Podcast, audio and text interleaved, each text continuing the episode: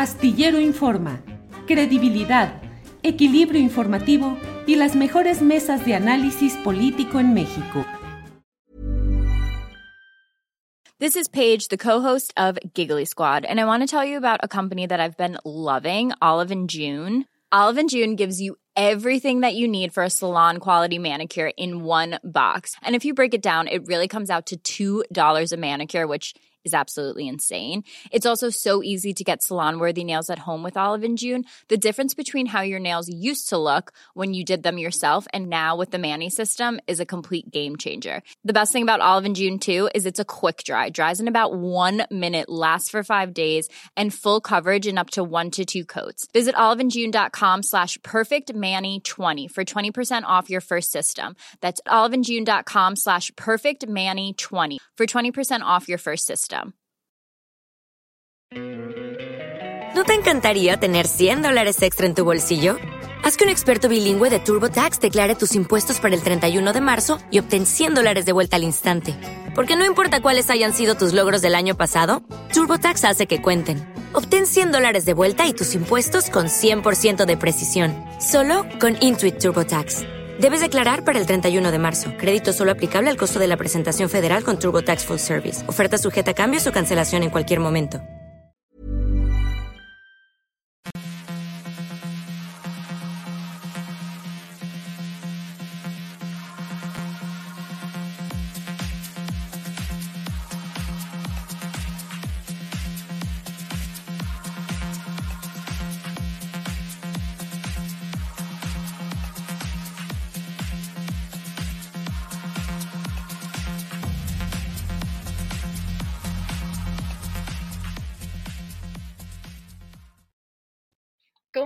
Muy, muy buenas tardes. Feliz martes. Estamos ya aquí en una emisión más de Astillero Informa. Son la una de la tarde y tenemos ya muchísima información para ustedes, preparado todo con mucho cariño. Recuerden que Julio está de vacaciones y estamos por acá con mucho gusto, llevándoles lo mejor del análisis y la información, pensando que en estos días iba a estar un poco más tranquilo y la verdad es que no. La verdad es que sigue fuerte todavía eh, la agenda política y nacional y sobre todo en estas últimas horas se ha dado a conocer pues información muy relevante en materia de seguridad porque este martes a las 5.20 horas de la mañana elementos de la Secretaría de la Defensa Nacional detuvieron a Antonio Oseguera Cervantes, hermano de Nemesio Oseguera Cervantes, conocido como el Mencho, líder del cártel Jalisco Nueva Generación. Así que este tema lo vamos a tratar, por supuesto, el jueves en la mesa de seguridad, pero también vamos a preguntarles a nuestros colegas en la mesa, pues también un primer repaso de lo que implicaría esta, mm, esta detención.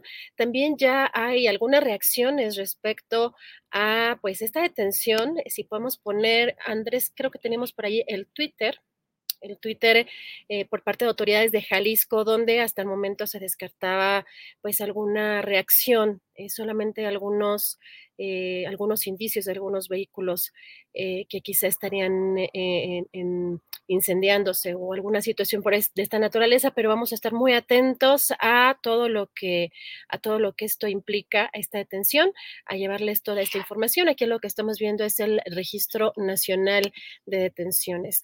Y pues bueno, por supuesto vamos a tener pues muchas entrevistas, vamos a tener nuestra mesa y tendremos también algunos segmentos de la conferencia mañanera. Bueno, para empezar, ayer eh, algo interesante de lo que se dio en este, mm, eh, en este lunes ya por la tarde y que tiene que ver con la reforma electoral o el plan B o el llamado plan B, eh, lo que se está discutiendo todavía sobre todo estas cláusulas o llamadas eh, cláusulas de la vida eterna. Ayer se dio a conocer el Partido Verde que van a ir solos en las elecciones de Coahuila y el Estado de México y que incluso para los comicios presidenciales del 2024 buscarán una planilla propia. Eh, Karen eh, Castrejón Trujillo, dirigente nacional del partido, dijo, seguimos buscando ir solos, es lo que el partido desea, no solo en el Estado de México, sino aquí en, Coahuila, esas declaraciones. A veces, una alianza para nosotros ha significado un retroceso. Siempre lo hemos dicho y se ha confundido el concepto de que ir en alianza el Partido Verde ya logró su porcentaje, que el Verde ya se salvó y ya quedó posicionado. Al contrario, una alianza para nosotros es quitarnos puntos. Esas declaraciones hay que recordar que se han dado luego de esta disputa por el llamado Plan B electoral y la cláusula de la vida eterna de los partidos que eh, se había aprobado en una primera instancia y que el presidente López Obrador dijo en las conferencias mañaneras que podría vetar. Eh, también sobre este tema vamos a platicar más a detalle, más profundamente en la mesa en unos minutos más. Y comentarles hoy también que el presidente insistió en este tema del atentado contra el conductor Ciro Gómez Leiva y sobre este tema dijo que estos periodistas de más alto nivel tienen menos riesgos porque son más blancos para desestabilizar, porque son famosos. Vamos a escuchar qué fue lo que dijo. Estos periodistas de más alto nivel tienen menos riesgos son más blancos para desestabilizar, porque son famosos, y más si tienen diferencias con nosotros. Pero ¿saben quiénes son los que corren más riesgo? Pues el corresponsal del pueblo, el reportero de la fuente policíaca de un estado de la República. Ahí es donde está el peligro, porque ahí sí las banquetas son muy angostas Ahí no es que este, no van a saber en qué restaurante de Polanco estoy. No, y está complicadísimo. Ahí ¿eh? no se puede. Este, eh, pasar desapercibido, o sea, en los pueblos. Y además, lamentablemente, si lo vemos, los que han sido asesinados, periodistas, la mayoría de pueblos y no eh, famosos, y la mayoría asesinados por grupos criminales de las regiones, porque también eso es eh, muy importante nunca lo van a aceptar. Pero antes el principal violador de los derechos humanos era el Estado y ya no. Bueno, además de este tema, em, bueno, adicional a lo que dijo el presidente sobre el caso de Ciro Gómez Leiva, también aseguró que si se comprueba que fue un atentado para afectar a su gobierno, lo van a denunciar. Vamos a escuchar. Cuando plantean lo de Ciro, de que pudo ser un eh, autoatentado, no porque él se lo haya este, fabricado, sino porque alguien lo hizo para afectarnos a nosotros, no lo descarto. ¿Lo vamos a denunciar si tenemos las pruebas? Sí, presidente, porque además Ciro Gómez Leiva se ha convertido. No, es sencillamente. Este, lo vamos a denunciar. Y sea quien sea, no hay privilegios. Y eh, pueden este, ir a la ONU, irme a acusar con el rey de España, ir a, Washington a pedirle al presidente Biden que intervenga porque se está afectando la democracia en el país. Nunca se debe vivido eh, un ambiente de libertades y de democracia en México como ahora. Bueno, estas son las palabras del presidente respecto a este tema. Y ayer platicábamos de la denuncia que había interpuesto Tatiana Cloutier, la exsecretaria de Economía, en contra de eh, Alfredo Jalife por difamación. Hoy tenemos aquí, y agradezco mucho la oportunidad de platicar con ella, a Tatiana Cloutier para que nos explique qué es lo que está pasando en este caso. Tatiana, ¿cómo está? Muy buenas tardes, muchas gracias. Muy buenas tardes, Adriana. Qué gusto que me den el espacio de compartir. Efectivamente, el día primero de, diciembre eh, pusimos una denuncia este, contra Alfredo Jalife en dos términos, uno de ellos violencia política y otro eh, difamación y lo que resulte responsable. La ratificamos el pasado viernes y pues aquí estamos en estos momentos atendiendo la llamada para poder salir de dudas, aclarar algunos puntos por aquellos de que se tengan algunas dudas al respecto. Gracias, Tatiana. Pues eh, primero preguntar ¿Qué fue lo que dijo en sus redes sociales? Sabemos que eh, pues el este analista Alfredo Jalife eh, pues ha sido muy polémico por algunas declaraciones, pero en este caso ha hecho señalamientos muy directos en su contra. Eh, ¿De qué se trata y, digamos qué tendría que decir usted al respecto para desmentir o cuál sería su posicionamiento respecto a esos dichos? Tres cosas están aquí en la mesa. Primero, Adriana, primero que nada, esto se vuelve fundamental el hablar no es un asunto de género, no es un asunto de libertad de expresión. La libertad de expresión es una de las cosas que más hemos defendido a lo largo de mi vida, ¿sí? Y con respecto a género, la verdad es que este, eh, aguanto bastante lo que se diga, lo que no tolero es que se mienta y se difame.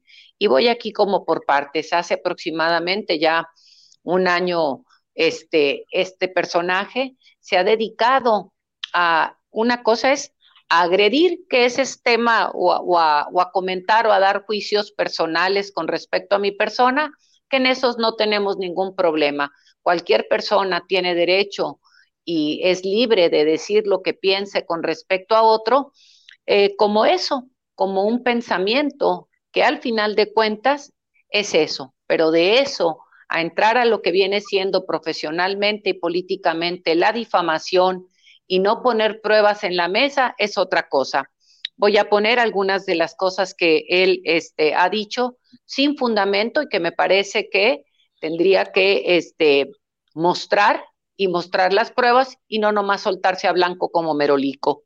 Una de ellas este, eh, comenta que he sido un entreguista del Estado mexicano específicamente en temas minerales hacia con otros países que soy una empleada de la plutocracia, este, de la plutocracia, perdón, aquí en, en, Nuevo León. Y por otro lado, también este, ha ensuciado y ha dicho una y otra vez, ¿sí? Eh, cosas que él dice que yo hice en la Secretaría de Economía sin ningún fundamento y repito, especialmente en toda la parte de lo que viene siendo minería. Gracias, Tatiana. En, en, esto, digamos, en este punto, y ya algunos días que vimos este video de la denuncia que presentó, ¿hay alguna respuesta por parte de Alfredo Jalife? ¿Ha habido alguna disculpa o incluso han arreciado los ataques o, los señalamientos en su contra? La verdad es que este, yo no he visto una vez en mi vida al personaje, ¿sí? No, no, este, no tendría yo ni siquiera manera de dónde buscarlo, ni cómo encontrarlo, ni creo que él, a mí no lo sé, ¿verdad? Este, sin embargo, es, eh, es la autoridad eh, quién es y quién será responsable de llevar a cabo las solicitudes que tenga que llevar a cabo la, a partir de la investigación y no me toca a mí ser la persona que tenga que hacer esto, ¿no? Este, algunas personas me habían comentado a lo largo de eh, los últimos o las últimas semanas, me habían comentado que por qué, si esto que él decía no era cierto, porque yo no hacía nada y esto me motivó a decir, es el momento de dar el paso y exigir pruebas en esto, si es que las tuviese, porque me parece ridículo y aquí es donde entra el tema de la difamación. Hablar es muy fácil, ensuciar el nombre de las personas sin hacerse responsable también, y no podemos dejar que estas cosas sucedan, so pena de decir o querer confundir con lo que es la libertad de expresión. Repito, él ha dicho adjetivos con respecto a mi persona y esos no tengo ningún asunto. Bienvenidos los adjetivos, que él exprese lo que piensa de mí pero de eso a que me difame y que ponga que yo he sido un entreguista hacia los intereses extranjeros en términos de cuestiones en mi trabajo, miente y ahí es donde yo no puedo permitir una cosa de estas. Lo he dicho una y otra vez, al día de hoy tengo 58 años y jamás he hecho un acto que afecte al Estado mexicano como persona eh, física, mucho menos como servidora pública. Tatiana, pues no, no puedo dejar de preguntar también porque sin duda ha sido usted una de las políticas con más prestigio o que más también han querido, eh, vemos en, eh, pues, cómo fue una campaña muy importante en redes sociales acompañando al presidente eh, pues en el 2018 y pues incluso eh, que el tía Tatis fue también muy popular y la personalidad que tiene también y que ha tenido frente a diferentes posiciones, pues también ha marcado una diferencia respecto a pues otros eh, políticos que digamos tienen pues una manera diferente de hacer esta política. Y tiene esa, quizá por eso también haya sido contemplada en algún momento como eh, presidenciable, que también se le mencionaba de pronto como las corcholatas, como de pronto jugaba el presidente Andrés Manuel López Obrador. Sí, cree que esto tiene que ver también con esta pues esta campaña anticipada que ya tienen pues muchos por delante, porque por supuesto que esto buscará afectar pues su, carrera política. Efectivamente, y, creo que podría haber algo de esto y esto la, la, autoridad lo tendrá que evaluar y analizar a la hora de este, llevar a cabo la investigación por parte de la denuncia, yo le digo, llama muchísimo la atención y siempre hacer las vinculaciones. ¿A quién le beneficia y cuáles son los nombres o las cosas que este señor, este, eh, o, las personas a las que este señor elogia y todo lo demás? y en cuándo y en qué momento y qué es lo que dice de mi persona. Pero eso le tocará a la autoridad y no a mí en lo personal. Repito, la difamación es grave, la difamación es ensuciar el buen nombre de una persona sin pruebas y me parece que es grave lo que este señor ha hecho y tiene que responsabilizarse por ello.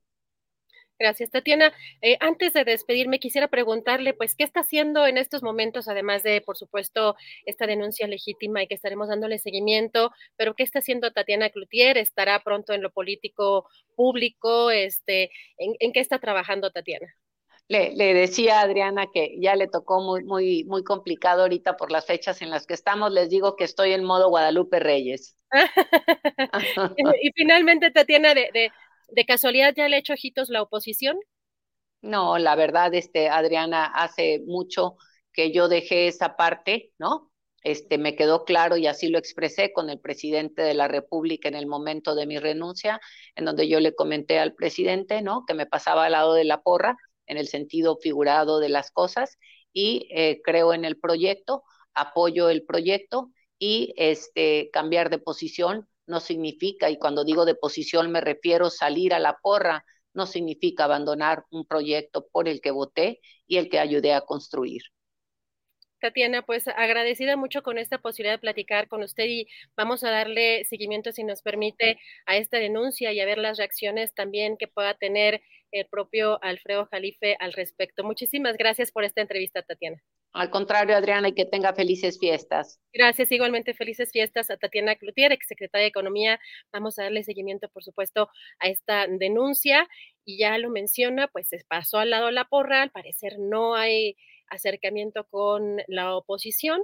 Eh, de cualquier manera, yo insisto en que en el 2024 nos van a poner a decidir entre Morena y Morena, porque en la oposición no se ve que haya perfiles que vayan a, pues vayan a apretar, eh, que vayan a, amarrar fuerte. Así que vamos a ver cómo se va dando esta carrera eh, presidencial del 24, ya una sucesión muy adelantada. Y tenemos ya, bueno, unos momentos más tendremos otra entrevista. Bueno, esperemos tener ya en unos minutos a Mari Sáenz, eh, la esposa de Israel Vallarta, y también a Alejandro Cortés Vallarta, el sobrino de Israel Vallarta, porque hoy también, también se mencionó en este, en este caso tan complicado, ya de más de 17 años sin sentencia en el caso de Israel Vallarta, que más allá de que quiera alguien opinar si es culpable o no, ya es un tema de la irregularidad en el proceso de una manera eh, brutal. Eh, hay pues ya muchas eh, irregularidades muy evidentes y que incluso hoy el presidente de la República dijo que pues ya este caso pues es una chicanada. Vamos a escuchar qué fue lo que dijo. Eh, si fuese por mí, yo concedería el indulto. Pero constitucionalmente no puedo hacerlo si no hay una sentencia. Entonces, parece que se esmeran en que no haya sentencia y la Fiscalía, seguramente esto no lo sabe el fiscal, ahora sí, se va a enterar, pero presentaron nuevas solicitudes de investigación y pruebas, volver a interrogar a quienes ya fueron eh, pues investigados hace 17 años. Lo voy a decir. Huele a chicanada. Entonces, esto no. No. Achicanada, así señala el presidente de la República este caso que ya lleva atorado, bueno, él podría dar, dice que podría el indulto, pero no está en la Constitución porque no está, porque no está sentenciado todavía Israel Vallarta, así que atorado todavía este caso y queremos hablar ya en unos segunditos más a ver si se logra conectar eh, Mari Sáenz, eh, la esposa de Israel Vallarta, y Alejandro Cortés Vallarta, el sobrino de Israel Vallarta, para platicar de este tema y pues del pues, cuáles son los pasos o, lo que están, eh, lo que está por seguir, porque eh, recordamos que en el caso de Mari no ha dejado, no ha quitado el dedo del renglón y de manera permanente ha estado en plantón, en, manifestaciones, en las menciones de la Suprema Corte, en el Zócalo, eh, a veces acosada, amenazada en este campamento que, tiene de manera improvisada en esta, en esta zona. Así que la hemos visto en diferentes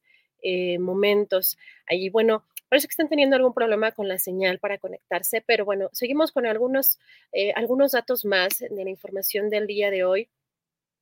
También en el caso del expresidente Pedro Castillo, eh, pues la familia ya está, ya se les concedió asilo porque ya están en la Embajada de México en Perú. Esto dijo Marcelo Ebrard el día de hoy. El asilo ya se les concedió porque están en territorio mexicano, es decir, están en nuestra embajada y cuando están en la embajada pues les concedes el asilo. Es una decisión independiente, soberana de México.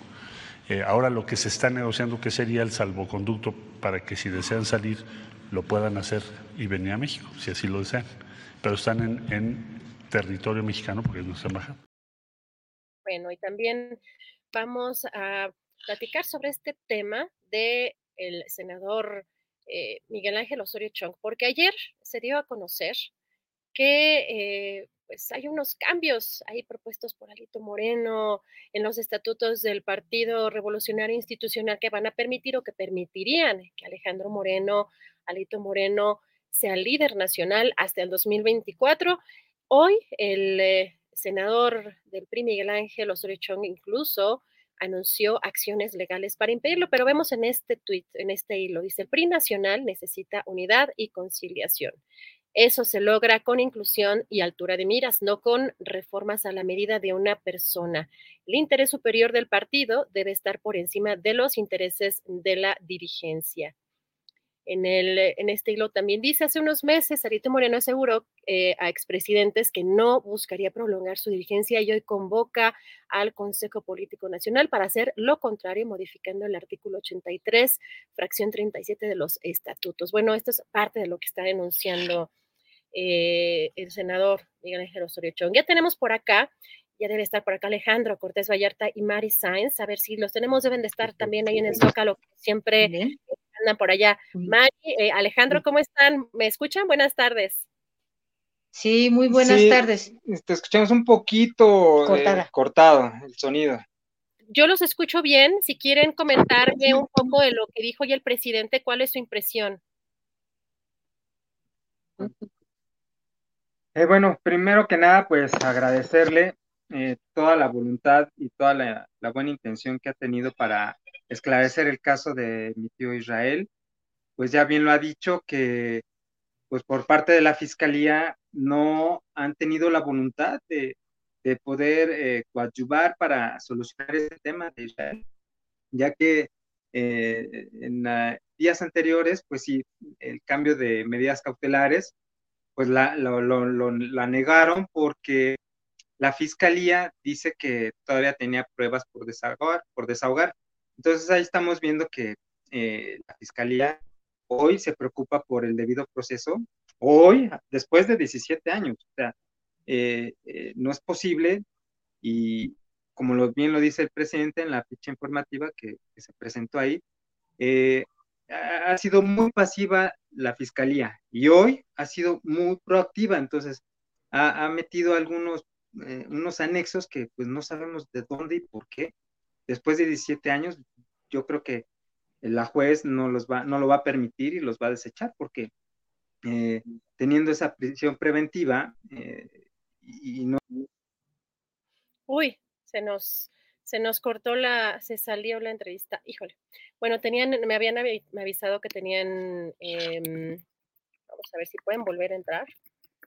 Eh, sí, sí, este, y ahí hay un, hay un tema, a lo mejor, bueno, sí los podemos enlazar telefónicamente, creo que eso va a estar un poco más complicado, pero bueno, eh, sí vemos que ya en diferentes conferencias mañaneras el presidente Andrés Manuel López Obrador ha tenido la voluntad, y lo ha mencionado en las conferencias mañaneras, y sin embargo en la parte, en, en, en la torona, en la parte judicial, es en donde los procesos hay pues muchos atorones, así que Vamos a ver, creo que ya están intentando entrar. A ver si, ya creo que ya, ¿verdad? A ver si, a ver si ahora sí que andamos batallando con el internet. Alejandro, nos decías. ¿Me escuchas? Sí, efectivamente. Sí, gracias. Eh, disculpen por la interrupción técnica. Pero bueno, es como estamos, eh, como lo plantea el presidente, hoy han estado muy proactivos la fiscalía, cuando en 17 años no, no, no lo han hecho sea, ya está hoy el llamado a la Fiscalía para que pueda eh, presentar eh, pues las conclusiones eh, no acusatorias para Israel. Yo creo que de ahí en 24 horas Israel podría estar libre, precisamente. Mari, gracias Alejandro. Mari, ¿tú cómo ves este escenario? ¿Cómo también ves en 24 horas podría suceder? Porque también recordamos que en el caso de Israel no quería, digamos, eh, aceptar ningún tipo de condena porque lo que buscaba era justamente pues ser em, considerado inocente y en el caso del presidente que dice que no, no puede indultarlo porque no está condenado. ¿Cómo ves tú todo esto que está sucediendo, Mari? Pues mira, a estas alturas, estas circunstancias que hemos visto que que pues hemos tenido la oportunidad de levantar la voz y que se conozca principalmente la, voz de Israel a través de las llamadas personales que hemos cedido. Este, a este, este nuevo gobierno nos ha dado esta oportunidad. Entonces, eh, estamos con, la, con, la, con, la, con las cuentas regresivas, ¿no? De que sabemos que el presidente ya pronto se va a ir y como están haciendo todo esto, trampas eh, en, este, contra Israel, la consigna sigue, este, eh, queremos pensar que están haciendo todo este tiempo todo esto para, pues, para que termine el, presidente y, pues, y seguirlo manteniendo secuestrado, ¿no? Como un rehén político.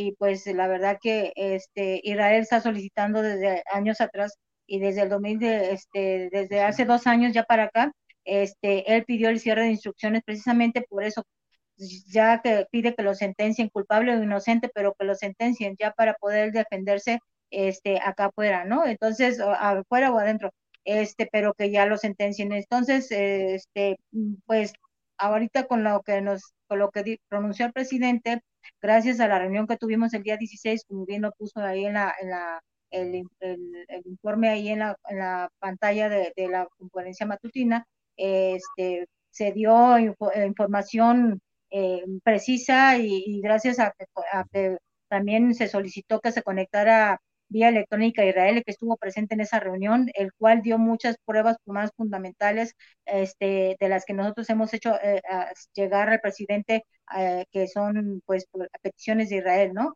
Eh, hoy, hoy vemos que el presidente está, está, está convencido de que hay una consigna, de que hay una, hay una simulación, porque como bien dijo aquí ahorita Alex, después de 17 años estaban pasivos este, eh, la fiscalía, todo, todo lo que es el proceso de Israel, y de repente se viene el proceso, el, el, el recurso de petición para las medidas cautelares, de, donde ya, donde fue autorizada por la Guardia Nacional domicilio de, de riesgo, donde fue este, dado vista bueno para de parte de la juez y resulta que a las buenas primeras en la, en la audiencia para dar resolución de ese recurso de libertad bajo esas medidas salen de, eh, con, con, fiscalía con que ahora se preocupan después de 17 años que unas pruebas que supuestamente ya fueron desaguadas también solicitadas por Israel, ahora las quieren volver basura anexaron basura ahorita en una, eh, este, de que supuestamente tienen que desahogar unas pruebas eh, y que no se pueden violentar debido al proceso real. Háganos el favor, es una burla para, no nada más para nosotros, para todo el pueblo mexicano, porque no solamente eh, representa el caso de Israel, sino son muchos atrás y muchas atrás, y entonces obviamente que ahí está el, el, lo cochino, lo que huele a mal, como dijo el presidente, lo que huele mal, la chicanada, porque pues obviamente, ¿qué, qué, qué ocultan?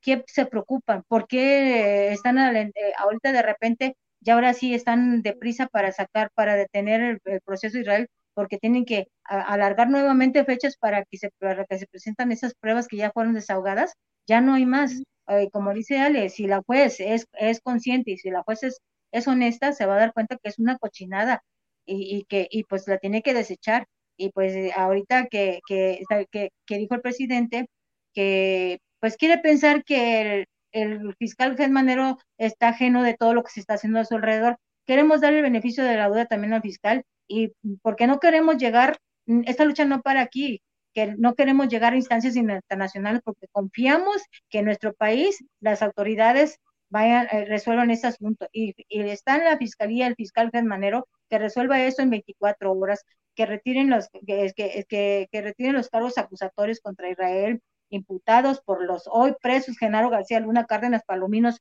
y que esto ya fue un caso juzgado por, por, por este también por lo por lo por el asunto de Provence Cassés y que están ocupando las mismas víctimas del acto escénico y que también lo pronunció anteriormente al principio Olga Sánchez Cordero que Israel era inocente, que tenían que todo fue un acto escénico. Entonces, obviamente que todo eso pierde valor, todas las declaraciones y, y, y que se dieron en contra de Israel, ¿no?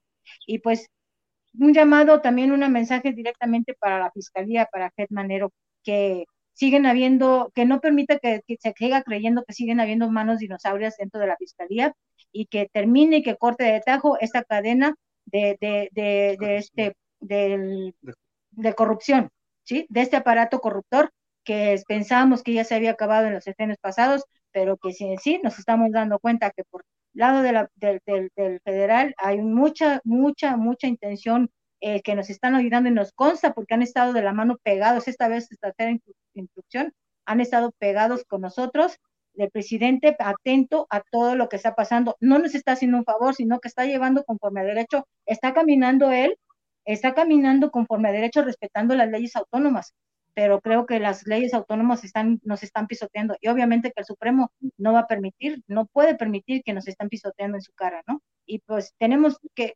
confiamos en la voluntad de Germaner, que en 24 horas retire los cargos acusatorios contra Israel, su hermano y, y, y su sobrino, y que y resuelva en 24 horas, resuelva en 24 horas, que se reivindiquen y, este, y demuestren la buena voluntad. Y pues la, la, la duda de, de, que no sabe, de que no sabe, esa le vamos a dar ese beneficio de que no saben lo que están haciendo a su alrededor. Igual al maestro Nelsaí Sandoval le, le, mando también un saludo, digo, un, aparte un saludo, le, mando a decir, por favor, maestro Nelsaí, atento también alrededor de lo que está pasando en la Defensoría, porque como dicho por palabras, que también lo dijo en la reunión, hay mucha, mucha lentitud, muchas este, capacidad, este, capacidad en, en, su, en su proceso, y pues ahí, por ejemplo, yo voy al juzgado con copias y que le negan a, a Rael por aquí, por allá, entonces hay una pelotita por todos lados, y la verdad que ya, nosotros no entendemos jurídica, pero no somos tontos, no, no somos tontos, nos damos cuenta de todo, todas las trampas y telarañas que están tejiendo alrededor de Israel, y de, llámese de todos lados de todos lados. Ahorita la, la, confianza y lo que se ha caminado ha, ha sido gracias al, a la presión desde el, de la tercera instrucción del presidente, de la cual agradecemos. porque a partir de que el presidente dio la tercera instrucción, es que están así por todos lados y haciendo un revuelo, porque ahora les digo que en, la, en los anexos donde están solicitando pruebas para su hogar, se equivocaron, pusieron en vez de rancho las chinitas, ahora se llaman las cochinitas. O sea, para que vean hasta dónde está la gravedad de este asunto en consigna de red. Para retrasar, para retrasar, o sea, todo esto para retrasar aún más el proceso. Eh, Alejandro, hay aquí dos cosas que me llaman mucho la atención. Hoy que el presidente subió, digamos, de tono ya con el decir una chicanada, porque antes eh, buscaba que se, eh, digamos, se diera seguimiento al caso o delegaba el caso, eh, pues, en, alguna, en algún momento a la secretaria, entonces secretaria de Gobernación, Olga Sánchez Cordero, y, a otros funcionarios, pero vemos que, pues, hoy se dio esta subida de tono para de mencionar ya con, pues, un calificativo ya más fuerte y eh, pues también que a, días de que el propio Israel Vallarta le mande un, o le mandara un mensaje al presidente de la República de lo que estaría pasando alrededor de que eh, tendría que enterarse el presidente de lo que estaba pasando alrededor de su caso. ¿Cómo ven este tema, Alejandro? Híjole, eh, discúlpame, pero sabes que se cortó un poco la comunicación y no alcancé a entender tu pregunta. No, no te preocupes, Alejandro. Sobre hoy subió de tono el presidente, ya dijo que era una chicanada. Antes tenía un tono quizá un poco menos fuerte que el día de hoy. Hoy ya lo dijo con todas las letras una chicanada, en este caso de Israel Vallarta, pero también eh, tiene que ver, probablemente tú me dirás, es la pregunta, si lo que dijo Israel Vallarta, que el presidente tendría que enterarse de lo que estaba sucediendo alrededor de su caso. Uy, se salió otra vez la, la comunicación o la videollamada ya saben que el Internet no perdona. Bueno, es que es importantísimo este caso porque eh, estamos viendo que dentro del sistema judicial, por lo que está denunciando el caso eh, Mari, pues estarían buscando retrasar también, ya saben que todo el tema judicial es burocrático. A ver si ahora sí me escuchan, yo sé, no, no se preocupen, andamos aquí sufriendo todos todo el tiempo con el Internet. Alejandro, ¿me escuchas? Sí, más o menos sí, poquito sí. Sí, bueno, te decía que hoy ya subió un poco de tono. El presidente ya dijo con todas sus letras que es una chicanada. Antes no lo había hecho de esa forma. También Israel Vallarta había dicho que el presidente tenía que enterarse, le mandaba un mensaje al presidente de todo lo que estaba sucediendo alrededor. Cuéntanos de esto. Sí, eh, pues gracias a Dios eh, y a la voluntad de, del presidente junto con la Secretaría de Seguridad Ciudadana y la Defensoría Pública pudimos tener una videollamada con Israel, a donde las autoridades estaban sentados y sentadas. Eh, Israel les explicó ampliamente de su propia voz eh, todo el tema jurídico, porque él se lo sabe perfectamente. Entonces eh, pudieron entender las autoridades y es que de ahí nace todo esto para poder desenmarañar toda la situación jurídica. Y con esto, pues, estamos viendo, sí, la voluntad de, hoy de, las instituciones, excepto la Fiscalía, que le hacemos un llamado, desde aquí ya lo hizo el presidente, por favor, eh, eh, haga su trabajo y esperemos que sí sea como lo estamos pensando y lo anunció el presidente, que no esté enterado eh, el fiscal Alejandro Hertz y, se dé cuenta de lo que está sucediendo alrededor. Y sí, desafortunadamente, pues ya está evidenciado esa parte y esperemos eh, la voluntad y la reacción que sea a favor de Israel. Gracias, Alejandro. Mari, eh, con más claridad, ¿qué es lo que está sucediendo alrededor? ¿Qué es lo que denunciaba Israel Vallarta o que, lo que dijo que el presidente tenía que saber? ¿Qué es lo que el presidente tenía que saber? ¿Sí, me A ver, no es que no entendí. Ah, ¿qué es lo que, qué es lo que Israel Vallarta quería que el presidente supiera? Que lo que quería decir Israel. Ajá. Ah, pues nada más lo que quería decir Israel, que le dieran la oportunidad de escuchar no su verdad, no, no, no, él no quiere, como lo bien dijo en, su, en la grabación de la llamada que, que le hice llegar al presidente, este, de, como bien dijo, yo no busco fama, yo no busco este que me crean, yo no busco simplemente que vean que lo que lo que, lo que están con, con fundamentos de, y, también en el, en el expediente eh, a detalle lo que les, para que entiendan, si él acercar al presidente a alguien de plena confianza para que para decirle números o hojas, eh, tomo todo, porque si bien les comento, Israel son hasta la fecha son 41 tomos y va a iniciar el, el, 42, pero antes anexaron en el 41 esas supuestas eh, desahogos de, de, basura. Y este, pero Israel desde todo estos años, 17 años, nada más tiene conocimiento hasta el número 13 de los 41 tomos. Entonces, eh, pero aún así, como dice él, eh, desde un inicio viene todo, todo lo, todo lo, todo lo armado, todo lo, lo este, mal armado, todo, que, que se cae desde, un principio si, todo, si, se ponen a ver y pues él de explicarle de eh, los puntos y comas, este, y así fue como más o menos eh, lo explicó ahora en la, reunión que estuvo presente él, y pues también la misma, en la reunión nos vimos las caras de la sorpresa de, de, este, de, la, de las personas representantes de la mesa de Rosa Isela, de, la, de, la, los titulares de, de gobernación, del titular del, también de las deliberaciones, este, sí de todo, ¿no? De la misma defensoría, y este, y pues Israel también, pues ahí expuso sus, sus este, sus molestias, tanto a defensa como, como todo lo que ha conllevado alrededor de su proceso, y pues no estamos, hasta ahorita nosotros no nos corresponde estar señalando a nadie en eso, pero sí, por mi parte, yo sí les digo, que cada vez que, que, tenemos que ir a ver para que vaya a, visita el abogado porque tiene mucho trabajo. Eh, sabemos que hoy ya tiene un ascenso, pero también este, hoy, hoy pedimos compromiso, pedimos, exigimos compromiso porque muchas cosas que han caminado y también porque es Israel el que como siempre dice promueve, este, saca los escritos, nosotros nos encargamos de llevarlos a, donde él nos lo pide, entonces, pues entonces mm, se siente abandonado por el lado del, a veces por el lado de la defensa, ¿no? Lo ha dicho y lo expuso y pues yo lo digo de mi persona porque lo he hablado con en muchas ocasiones, en varias ocasiones en las reuniones, se lo dije también al maestro Nisaí. Queremos que haya una sincronía como lo está viendo en la mesa de Rosa Isela, para que para que no hayan malos entendidos y para que Israel no se sienta abandonado porque cuando yo voy me dice una cosa y yo por acá me dicen otra cosa tanto llámese en, la, en, el área de, de su defensa y entonces este pues por ahí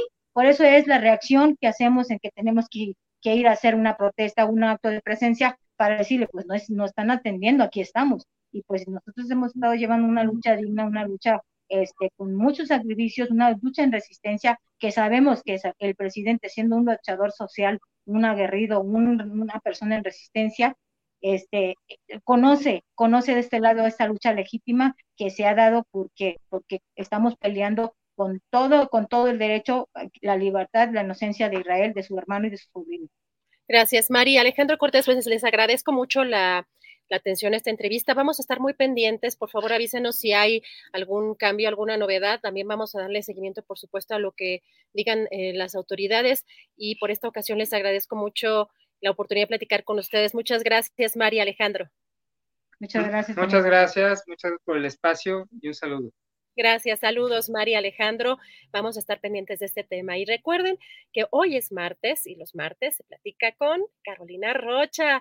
¿Cómo estás, querida Carolina? Muy buenas tardes. ¿Cómo estás, Adriana? Oye, fíjate que es la primera vez. Qué guapa. A ver, espérame. Ah, qué bien. Mira, entonces sí Te voy a copiar. ¿no? Va no. la primera vez que me ves con lentes, pero se llama La avalancha del 2022. Ah, ya en el 2023 que perdí los, los ojos, para el 2024 voy a estar sorda. De todo lo que ya no quiero oír, esto es de todo lo que ya no puedo ver y así nos vamos a ir moviendo porque eh, pareciera que en vez de ponernos mejores como los vinos con los años, eh, mi querida Adri, nos estamos poniendo un poco peor. Híjole, eh, bueno, también esta ciudad tan complicada, oye, y las redes sociales que tanto también harán daño, me quito los lentes, no las quiero ver. Ah. las quiero leer. Son las que acabaron conmigo en este año. Oye, ¿no, ¿no, te pasa, no te pasa, Caro, que entras muy contenta a Twitter y sales enojada? Oye, eh, uno debe de tomarse como que cinco ribotriles, pero ves que la Cofepris ya dijo que no, no, es, no, no, no los debemos de comprar porque había mucha imitación, pero de verdad, o te tomas algo que te dope la, la capacidad de ponerte histérico o sales muy mal. Y yo creo que los mexicanos, fíjate, ahora ya me voy a poner filosófica, hemos perdido brutalmente la capacidad de reírnos, el sentido del humor, el alivianarnos. ¿Qué pasa si el de enfrente no piensa igual que nosotros? Adri, no pasa nada. ¿De cuándo acá tenemos que convertir a las personas a ser idénticos? ¿De cuándo acá la gente tiene que estar con uno o en contra de uno? Yo comprendo que de pronto, pues sí, ya en los ánimos pejecianos, este, el, presidente sí, sí ve un poco a la nación como entre conservadores y, y liberales. Este, pero pero la realidad de la vida cotidiana no tiene que ser así, o sea, no es como que, ¿de qué son tus tacos? ¿Salsa verde o salsa roja? Y no me caso. ¿Estás de acuerdo que un día uno no puede andar en el ánimo de una cosa y al día siguiente de la otra? No, pues como ver la, la televisión en blanco y negro, pero también que tanto eh, las redes sociales y estos algoritmos, ¿no? No nos ah, permiten ya aceptar otras opiniones, como que nos, nos ponen todo lo que nos gusta, ¿no? Nos promueven eh, videos, personajes que opinan igual que nosotros y ya pues es una cámara de resonancia, ya no, ya no hay como más allá de, vamos a ampliar el panorama 360 grados, tenemos ya así, ¿no? Como los caballitos, este, ya eh, pues una pues una visión muy acortada y, nos enojamos de pronto también, eh, pues muchísimo con temas que, yo de pronto veo en las redes que todos opinamos de todo, somos expertos en todo y tenemos que andar opinando de todo y es bien cansado. y todos tenemos que tener una opinión de todo. Este, yo, que soy un poco más grande que tú, Adri, así lo pienso, este, crecí eh, con, con la convicción de que uno no podía ser bueno en todo.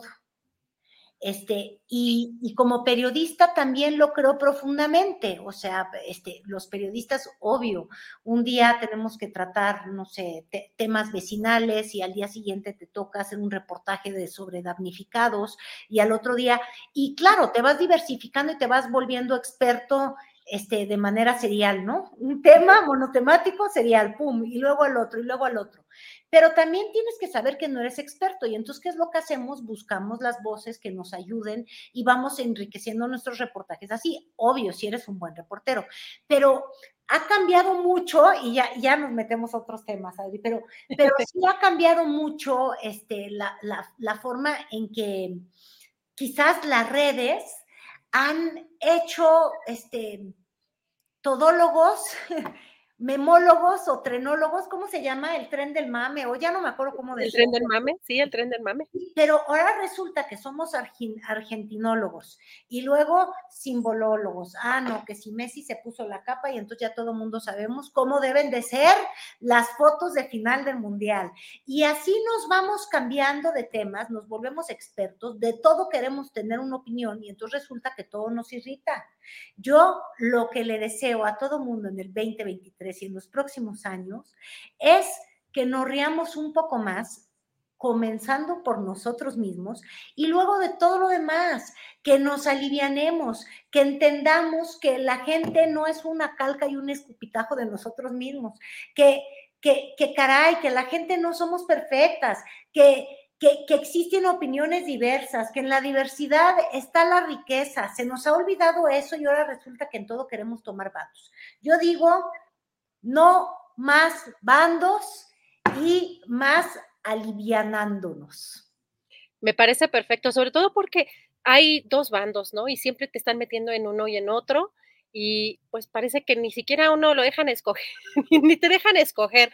O sea, en automático te meten en un saco o en otro hablando también desde el propio presidente de la República, porque el propio presidente también mete en un solo saco lo que no le gusta y hay veces que también ahí vemos que pues no no macha, ¿no? Como que hay mete oye, uno debe de decir a, mí me parece muy bien este, las becas para, para, para los chavos, me parece que fue una muy buena medida, que se logró que tantas personas en la pandemia pudieran salir adelante, familias o niños pudieran de alguna manera, este, no sé, estar en línea y poder seguir este, con sus estudios, porque no tenían un dispositivo y para eso sirvió la beca. Es decir, yo e, esa política social no le veo un pero, ni seré jamás la que le arroje una piedra, pero caray, que me dé chance de opinar este, e, en términos de eh, su política exterior, que no me parece que necesariamente la más, la más adecuada. En fin, este, necesitamos libre pensamiento y eso se nos está yendo. Pero fíjate, Adri, tú hablabas de algo del saco, de que no hay que echar todo en el saco. Ahora, tú imagínate el dilema en el que está el señor Santa Claus y les tiene que llevar regalos a los candidatos. ¿Qué les va a llevar? Oh, no, pues es que la verdad es que está, está bastante atribulado, fíjate. Un, un carbón. Porque está entre lo que les puede llevar y lo que los candidatos quieren que les traiga. Este, entonces, yo sí te quiero decir que así como hubo unas guacamaya leaks, yo tengo las, los leaks. ¿Con quién empezamos? he, encontrado, he encontrado la lista de regalos. Mira, la verdad es que como queríamos pasárnosla a gusto, eh, don Augusto López eh, también escribió su carta. Obvio, su deseo, lo que él le pidió a Santa es hazme un peje todos los días. Ves que él quiere ser idéntico y pues para tener su arrastre, pero pues como que no. Entonces, en realidad, don Santa Claus, pues ya, ya de plano ha decidido que le va a regalar la avalancha. ¿Te acuerdas? Le voy a dar la avalancha para ver si así agarra vuelo, porque de otra forma nada más nada más no, no, logra subirse. Mira, por más que ha tomado la medicina tabasqueña de vamos a pegarle uno aquí, vamos a darle la vuelta, pero los congresos locales, en vez de ir... Oye, claro, pero la avalancha, acuérdate que la avalancha, tiene, o sea, agarra vuelo ya estando arriba. Ah, sí, y luego vas y te estrellas, ¿me entiendes? Así parece que va don, va don Augusto López, Adán Augusto. Entonces, este, pues sí, de, paso también le tienen que dar un casco porque anda agarrando mucha velocidad y luego se nos puede andar desbarrancando, ¿estás de acuerdo? Claro, claro. Entonces, pues, pues nada, eso es lo que yo detecté. Ahora, ahí te va, te voy a decir, este, doña Claudia anda pidiendo un poquito de gracia, como en la canción. un poquito de gracia para ti, para mí, ahí arriba y arriba. E, es que ella está, uy, Parece que, va a ser la favorita, pero como no acaba de gustarle a, Juan Ciudadano, porque pues como que ella no tiene el encanto, ella no tiene el don del carisma, entonces dice, Santa, tráeme un poquito de gracia, dame un poquito de eso que le sobra a Andrés Manuel, pero que a mí me falta. Y, y don Santa Claus está diciendo, pues mira, se portó bien la Claudia, pero tampoco hay que exagerar. Entonces, yo indagué en las Close Leaks que lo que tiene para ella es un paquete, un paquete de boda. Este, para el próximo año, ¿ves? En el paquete viene el vestido de novia, de blanco quizás ya no porque es la segunda nupcia, pero es un paquete muy importante, aprobado por Andrés Manuel, es boda austera. Ah, Sí, porque acuérdate que si, si se le va la boda de la mano a doña Claudia, va a acabar como César Yáñez, que luego ya no figuró en el gabinete, o como Santiago Nieto, que luego quedó fuera del gabinete, porque si algo no le gusta al presidente y caes de su gracia, es este, obviamente, bodas con exceso. Mira, puede uno hasta acumular casas, no sé, como Barlet, pero una boda de lujo, no. Eso sí que no, eso no tiene perdón. Entonces, por ahí va el asunto de doña Claudia. Híjole, no, muy, muy bien. Pero yo, yo, yo estaba viendo la casa que tiene, yo quiero acumular de esas casas que tienes allá atrás. ¿Cuál casa tengo aquí? ¡Ah, mira, sí! Ah, es que, es que, es que viene la hija de mi novio, ¿ves? Entonces ahí y le pegamos estampitas. Luego es la, es la maqueta de la Casa Blanca. Es decir, yo le pedí a Santa Claus de esas casas. Tiene muchos cuartos. Oye, ¿y a Marcelo? ¿Qué le van a traer a Marcelo? Pues mira, Marcelo hay muchas cosas que quiere, pero parece que lo que le, le van a dar es el turista. ¿Ves que lo andan mandando de gira, de vuelo en vuelo? este, a Qatar, a, Washington, como que de alguna manera no lo dejan hacer campaña aquí. Él ya, él ya quiere un tenme acá, pero pues parece que, me lo andan de, llevando de turista. Entonces, no es Santa Claus, sino la oposición quien le trae el regalo?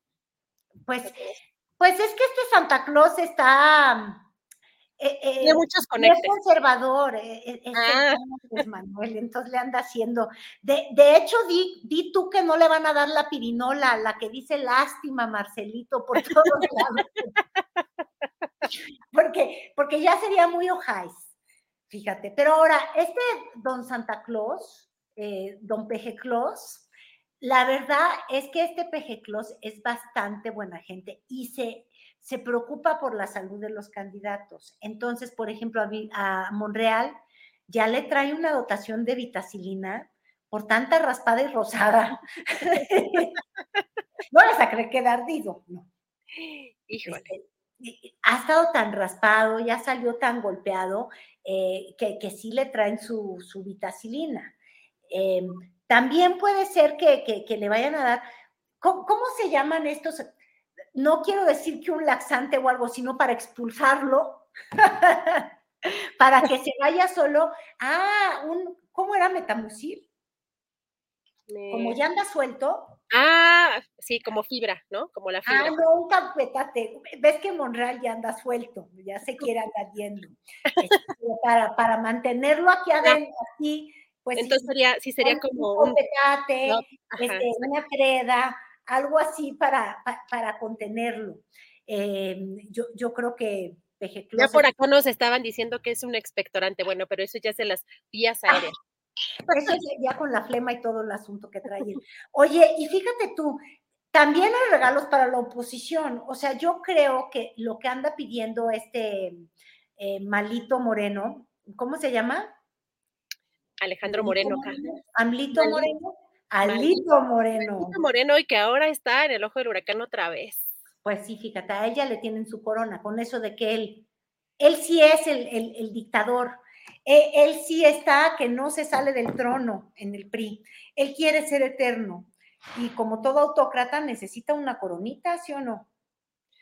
Pues ya, esa es la, ese es lo que está esperando ya, pero ya le están queriendo poner ahí una, bueno, van a ir hasta tribunales, ya anunció Sorio Chong. Pues sí, pero es que él dice yo del trono me aferro, a mí no me lo quita nadie. A ese sí le dieron mucho metamucil. A ese sí. ese, ese olvídate, está muy desatado. Ahora, a Samuel García yo creo que le tienen que regalar encuestas, una que le favorezca, porque el pobre hombre desde que, desde que logró correr a la vieja política y, y llegó con las viejas mañas, el, pobre hombre nada más se cae, se cae, se cae. Digo, obvio, él ya le pidió a, Santa Claus mucha lluvia, porque qué bárbaro. Si no le llueve, él se cae, él se cae. Ha mostrado que no, que, no sabe actuar en crisis.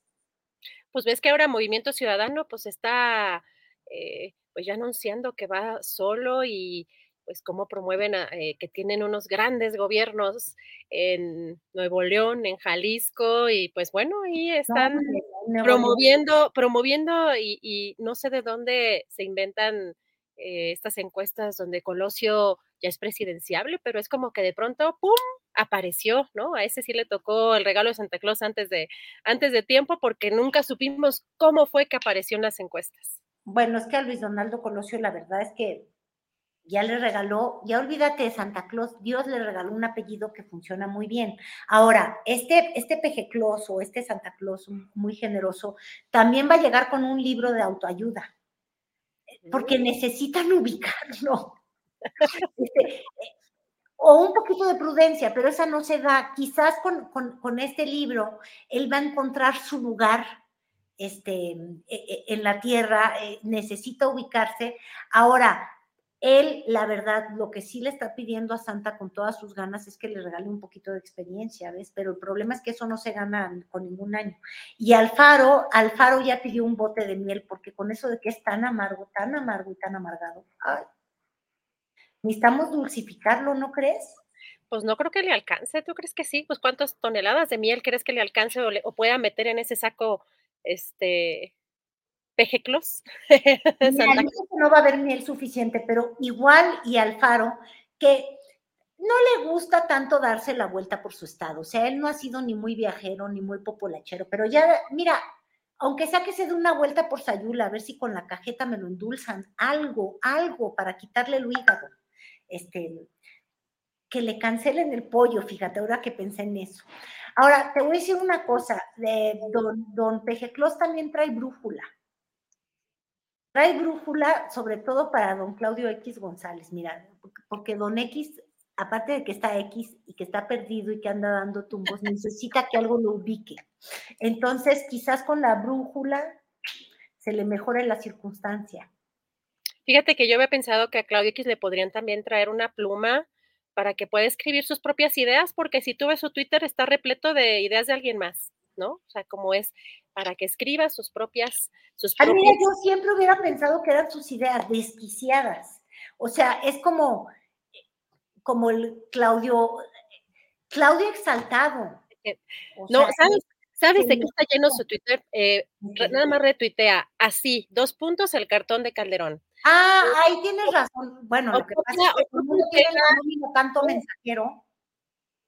Copia y pega las declaraciones de Esquetino, de Iriar, de, o sea, todas son frases pegadas, copiadas, o sea, no, no se ve que de él haya una, digo, me imagino que debe haber alguna cuestión intelectual importante, pero no está en evidencia en las redes sociales. Es que es la parte impresionante que una persona que está como, eh, pues, al frente de, pues, este poder económico y de estas alianzas y que no, pues no se vea realmente pues una cuestión intelectual interesante, pues deja mucho que desear porque es un, pues como un repositorio allí, como si fuera un monitoreo de medios de oposición, puedes tú ver su Twitter. Ay, se nos quedó ahí este pasmada nuestra querida Carolina. A ver si vuelve a entrar, porque me estaba yo quedando ya que hay hablando sola en mi monólogo. A ver si, vamos a ver si entra en unos segunditos más Carolina. A ver, vamos a ver. Carolina que se quedó ahí. Vamos a ver si no debe de tardar en entrar, ya por lo menos para despedirnos, ya están por acá nuestros colegas de la mesa, pero nos quedamos ahí a la mitad del comentario y bueno, yo me creo que me podía haber seguido y me di cuenta ya un poco tarde. A ver, Caro, Caro, Caro, vamos a ver si ya anda por aquí. Este, este, ya no debe tardar. Bueno, vamos a, en lo que se conecta, vamos a un pequeño corte comercial y vamos a regresar a ver si ya está conectada.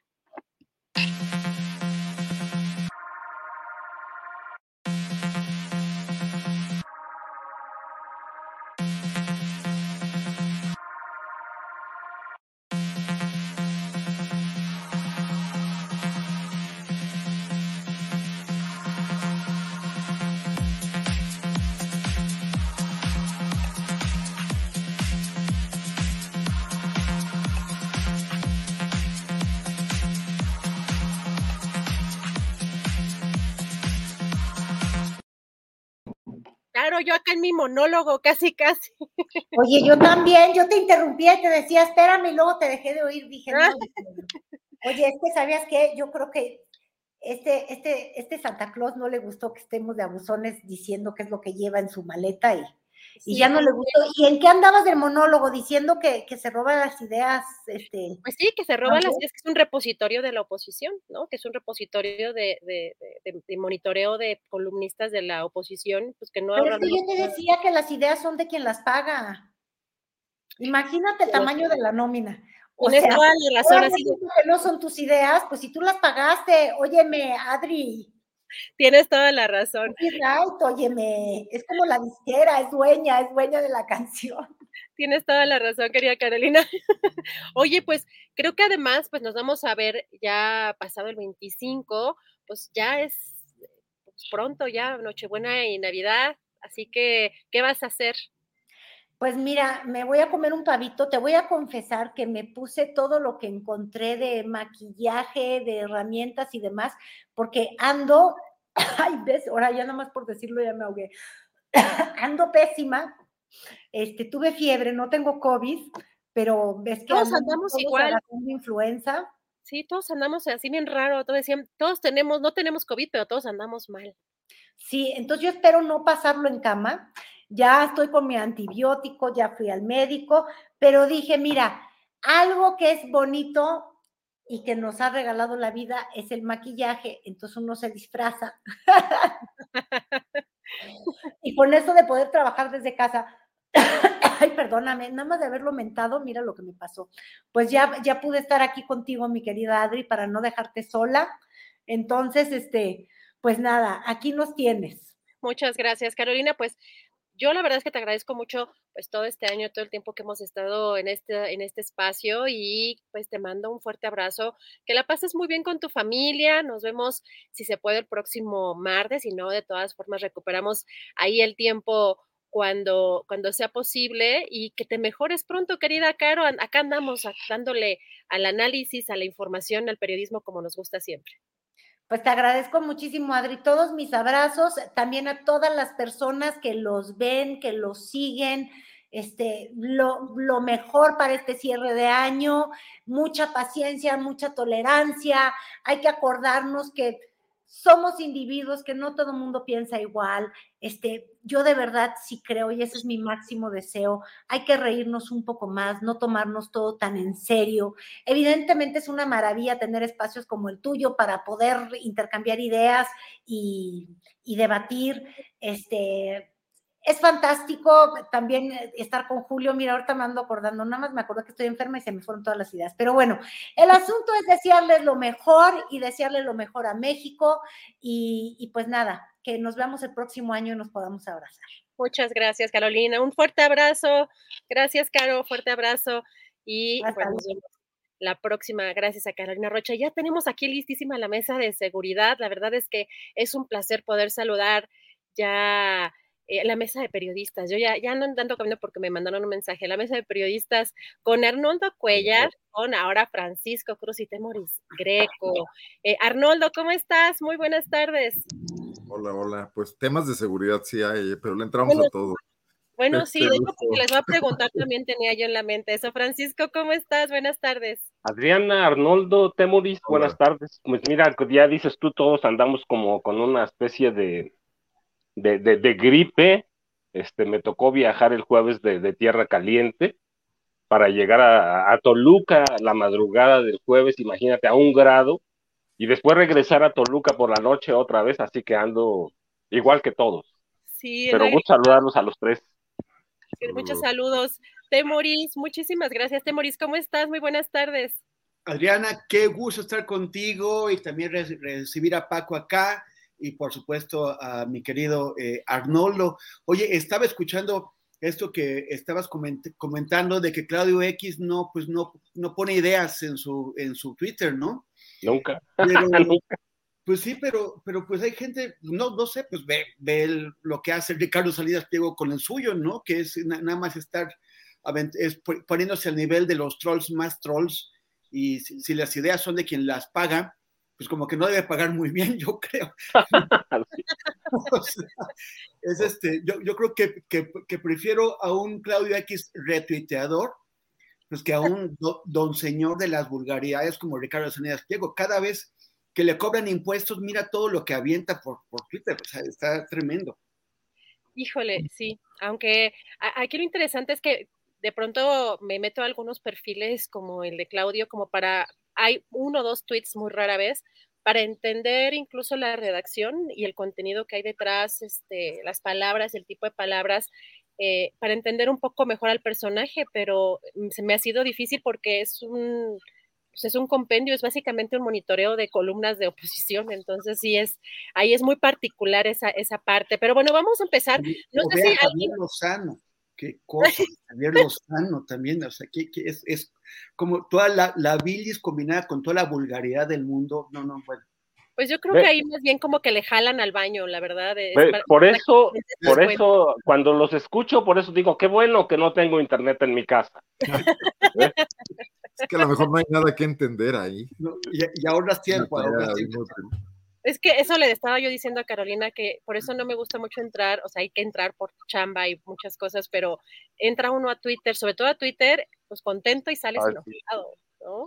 Eh, esos cambios que de pronto uno dice, tengo que estar cierto límite de tiempo para que no me vaya a afectar también, porque de pronto ahí es donde uno empieza como también a, pues, eh, pues a sentir la afectación de pronto también ya contestándole a todos los trolls o a, todo tipo de personajes. Pero bueno, pasando a otro tema, eh, queridos colegas, no sé si alguien quiere, no estaba contemplado en la mesa porque se dio hace eh, la información hace un rato, pero no sé si alguien quiere comentar de esta detención del hermano del Mencho, de Antonio Ceguera Cervantes, hermano del Mencho, conocido ya líder del cártel Nueva Generación y las implicaciones que pueda tener. No sé si alguien, alguien, quiere, alguien quiere comentar de este tema al respecto y levante su manita.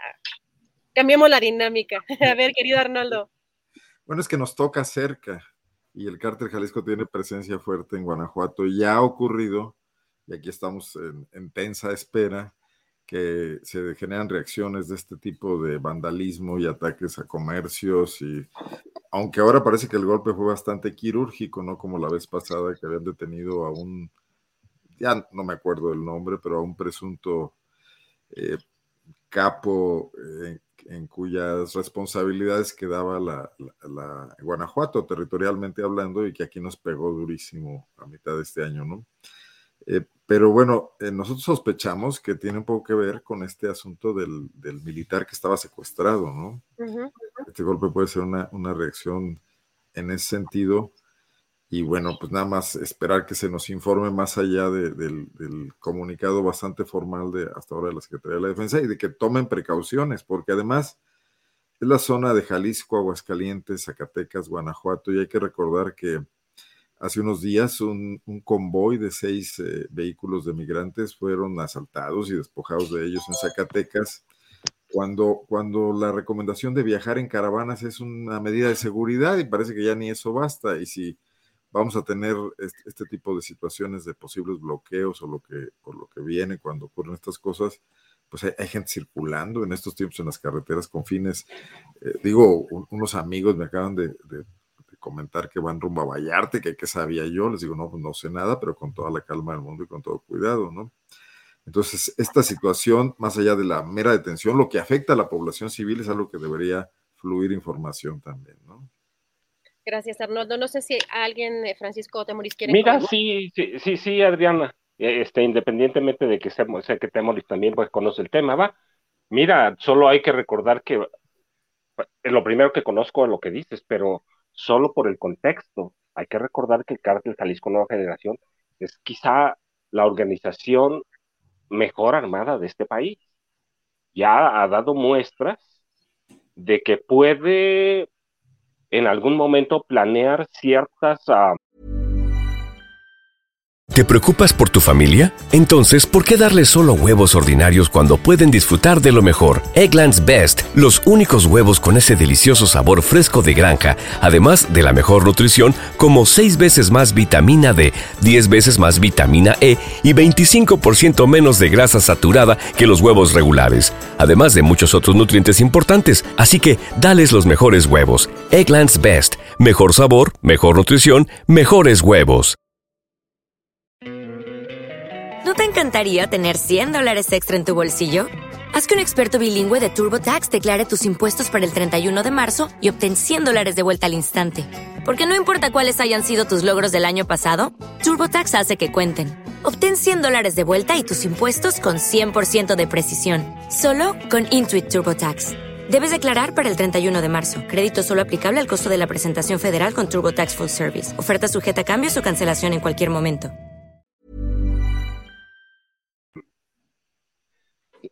Ciertas operaciones u operativos este, quirúrgicos también para responder y para responder a, guerras de pequeña escala.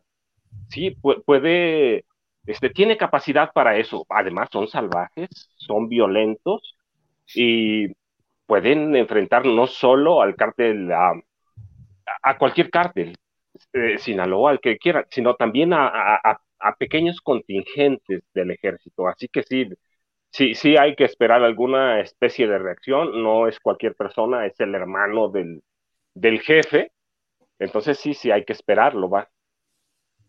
Gracias, Francisco. Temoris, no sé si quieres comentar algo eh, al respecto. No, no estaba enterado, me, da gusto que eh, escuchar lo que, lo que dice Arnoldo sobre que fue quirúrgico, algo que hubiéramos querido ver en otros eh, eventos como el arresto fallido, frustrado, trágico de Ovidio. Eh, eh, nada más precisar, es el, Jalisco Nueva, Nueva Generación es, la, organización mejor armada no gubernamental, ¿no? claro, cierto, cierto, no, no, es cierto. El ejército o la Guardia Nacional tienen que no, superior. en, todo el territorio, ¿no? Es, es, ese es su, su problema, pero bueno, pues están, y esperemos que también tengan la, determinación de combatir a estos. Me parece muy bien porque eh, la, estrategia de, no tocar en la medida de lo posible a, los, a, los, a las cabezas de los grupos armados, eh, pues no ha producido los resultados que todos y todas esperábamos. Entonces, eh, y en particular este grupo ha actuado con un descaro y una, una violencia brutales y, y es, es, indispensable que les pongan un alto. Y esperamos que pronto, esperemos que pronto el Mencho y todos sus principales cabecillas caigan también. Gracias, Temuris. Pues hace, un, eh, hace unas horas, algo de lo importante justamente por las reacciones y sobre todo después de algunos, eh, de, lo que vimos en el caso, como dice Temuris de Ovidio Guzmán, el eh, titular de Coordinación General Estratégica de Seguridad del Gobierno de Jalisco, eh, Ricardo S. Beruben. Él mencionaba. Eh, Ricardo S. Beruben. Beruben. Beruben. El titular de Coordinación General Estratégica de Seguridad del Gobierno de Jalisco decía en este tuit, si nos puede poner em, Andrés, el tuit eh, es un hilo de tweets, decía que únicamente se tenía a las 9 de la mañana, 9.40 de la mañana, el registro del aparente incendio de tres vehículos al interior de un negocio de grúas en el municipio de Encarnación de Díaz y que las autoridades se encuentran en el punto y se realiza la investigación correspondiente. Así que eh, justamente vamos a estar atentos a, cómo se dan en diferentes entidades, pues, eh, pues en donde hay presencia de este cártel, las reacciones a esta detención. Pero, eh, pues, si les parece bien, avanzamos con uno de los temas también que ha estado en estos días después de este lamentable atentado en contra del conductor Ciro Gómez Leiva, porque el presidente ha estado insistiendo hoy en las conferencias mañaneras pues sobre lo que implica y hoy insistió también el presidente en que si hay pruebas de que este atentado eh, fuera para desestabilizar a su gobierno, bueno, va o para afectar a su gobierno, lo denunciaría. Eh, Arnoldo, ¿tú qué piensas de estas declaraciones, de estos hechos y de cómo está manejando pues tanto la prensa y por el lado también del presidente en las mañaneras esta, esta situación. Pues a mí me parece urgente que, que, el presidente tenga una especie de contención de algún tipo, ya que no se da en forma institucional, podría ser, pues no sé, las gentes que lo aprecian, que, que, consideran relevante eh, el proyecto de este gobierno, tienen que empezar a contenerlo. No es posible que lleve ya dos días comentando este tema en el tono en el que lo está haciendo. En primerísimo lugar, porque, bueno, cualquier intento de, cualquier ataque a un periodista, y, más si ya se considera que es un intento de homicidio, como aquí aparentemente ya, digo, no formalmente ya se definió, lo querían matar, le dispararon con esa intención, es un tema que debe investigarse a profundidad a profundidad absoluta, sea un periodista del interior del país, de una pequeña ciudad, o sea un periodista de la capital del país. Y eh, vemos que hasta ahora, en todo lo que nos ha presentado Ricardo Mejía Verdeja, en, este aparente seguimiento de los casos de periodistas asesinados, yo no tengo claro, y no sé si me equivoque, a lo mejor alguno de mis compañeros lo, lo sabe mejor, no se ha detenido a un solo autor intelectual se han detenido a sicarios, autores materiales. No sabemos si los homicidios de periodistas que han ocurrido este año o en años dentro de esta administración obedecían a algún tipo de intención relacionada con su trabajo o a cualquier otro tipo de intención. Sería muy bueno saberlo, sería muy bueno tener el perfil, el cuadro analítico de por qué están ocurriendo estos hechos en cada entidad. Y en el caso de Ciro Gómez Leiva también sería, si es un intento de desestabilización, convendría saberlo y convendría saberlo y que el presidente no estuviese especulando. Es malo que cualquiera especulemos, pero más alguien que tiene, eh, pues tiene poder, tiene una tribuna importante y tiene además manera de allegarse mucha información. O sea, la inteligencia del país, del ejército, incluso con lo desmantelada que está, bueno, está bajo las órdenes del presidente de la República. pero además hay un proceso penal, hay un proceso de indagación de la Fiscalía General de la República que ameritaría esperar y que no estuviésemos opinando todos hasta que la autoridad indicada, bueno, y creo que corresponde, perdón, a la Fiscalía de la Ciudad de México, eh, por el hecho, aunque podría ser atraído por la FEADLE también, que para maldita la cosa que sirve, eh, pero ahí hay un proceso que, no podemos estar ensuciando nadie, ni los propios periodistas que salen a defender a, Ciro Gómez Leiva y a especular también, ni menos el presidente de la República. Creo que me parece un pésimo escenario para terminar el año. El hecho en sí es grave, pero me parece muchísimo más grave la ligereza con la que se está abordando desde todos los frentes, las implicaciones que se están construyendo, las teorías especulativas que están aquí surgiendo que enrarecen mucho un ambiente de por sí enrarecido y, no es nada más el tema de la polarización. O sea, en general en el mundo el ambiente está enrarecido. Tenemos una guerra que creíamos que ya no íbamos a tener, tenemos golpes de Estado en América Latina que van y vienen desde todos los flancos, o sea, el de Pedro Castillo, pero también el del Congreso, eh, eh, en un asunto que ya nos toca otra vez de cerca, en el siglo XXI, cuando, cuando ya creíamos que veníamos caminando en otra dirección, otra forma de dirimir los conflictos. Entonces, la irracionalidad política que arrojan todos estos comentarios posteriores a los hechos. Los hechos en sí arrojan irracionalidad y luego las secuelas también me parecen sumamente preocupantes. Gracias, Arnoldo. Francisco, ¿tú qué opinas de este tema y las declaraciones del presidente? Que también la prensa pues tiene su propia narrativa o la prensa, prensa tradicional o los medios grandes.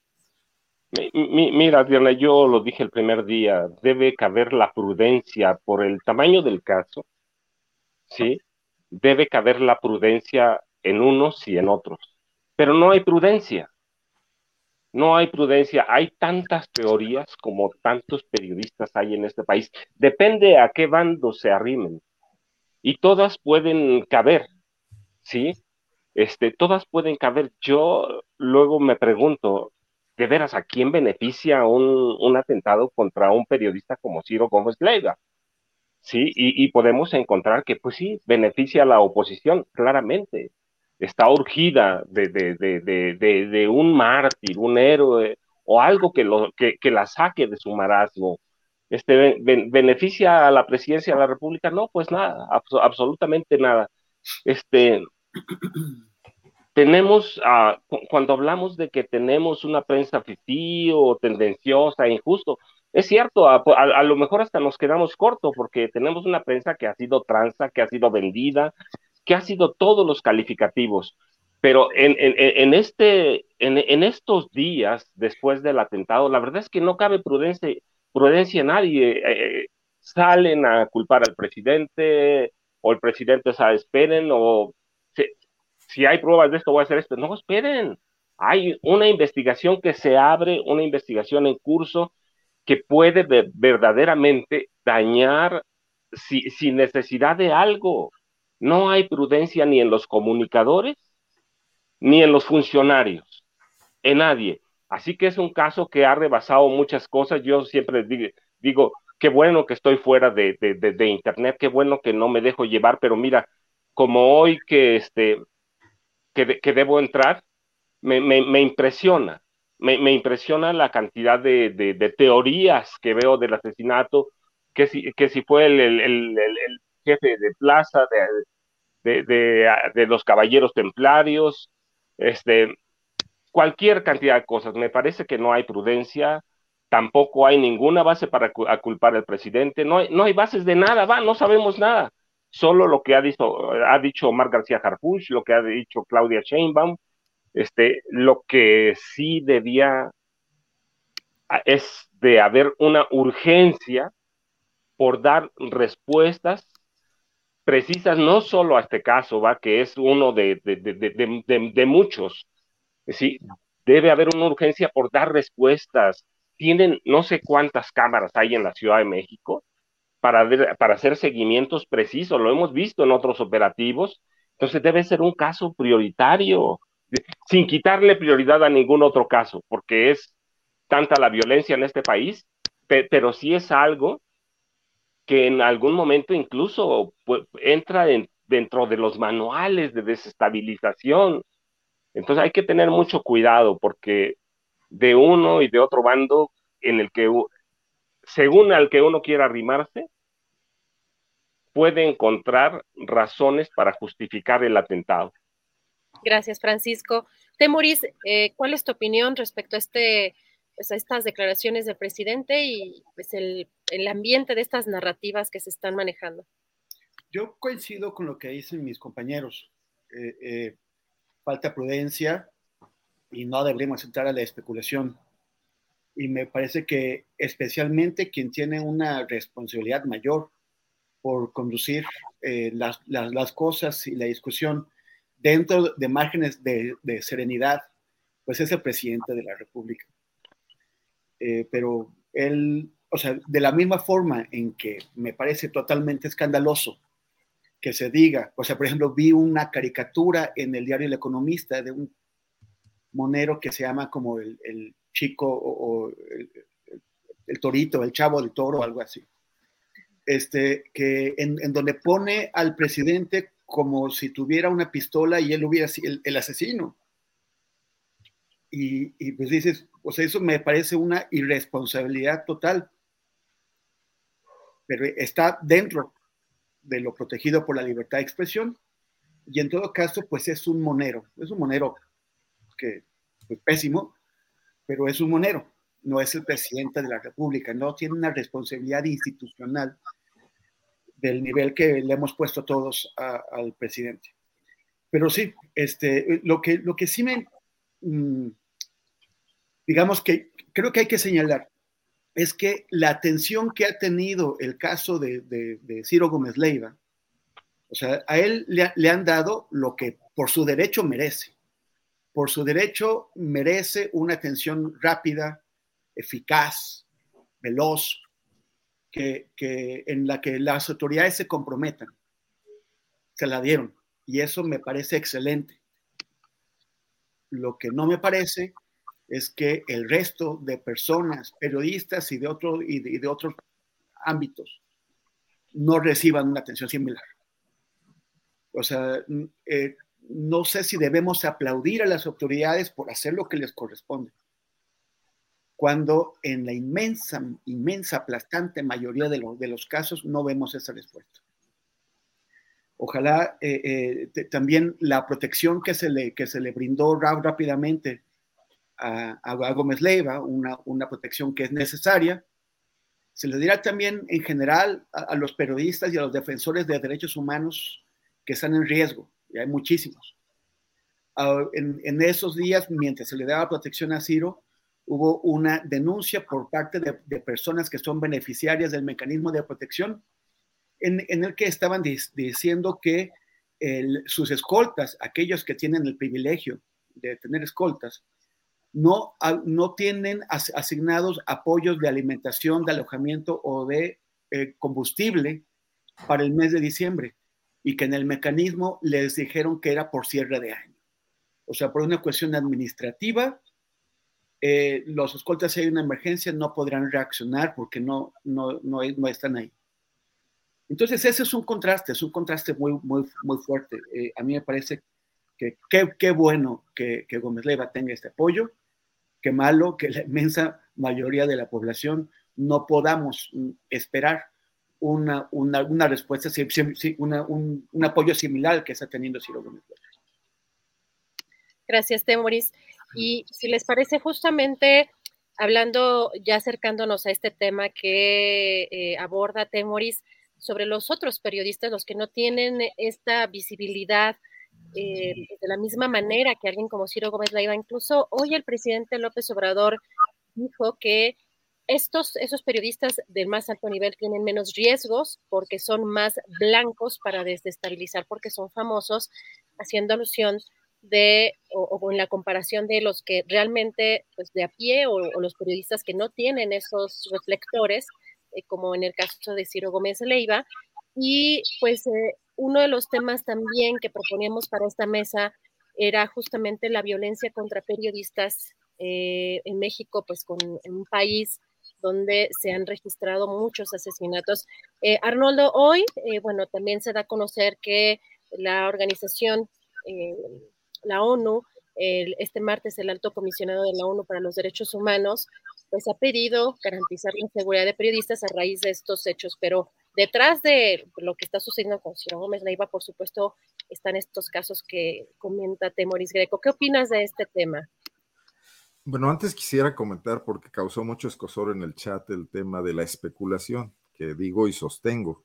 O sea, el presidente salió a decir la hipótesis de un autoatentado y de un intento de desestabilizar a su gobierno. No dijo que Gómez Leiva había atentado contra sí mismo o que él había organizado el atentado, sino que los grupos que están en contra de su gobierno lo habían hecho. Y eso me parece muy delicado porque no tiene un solo elemento de prueba para decirlo. Y sí es una afirmación bastante clara, la dijo ayer y la volvió a repetir el día de hoy, en el sentido de orientar una investigación.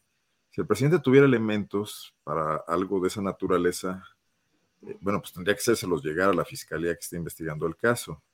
E incluso el hecho de mencionarlo sería un error táctico terrible, porque si se lograra comprobar esa hipótesis, parecería que el presidente había dado una consigna en ese sentido y perdería mucha credibilidad.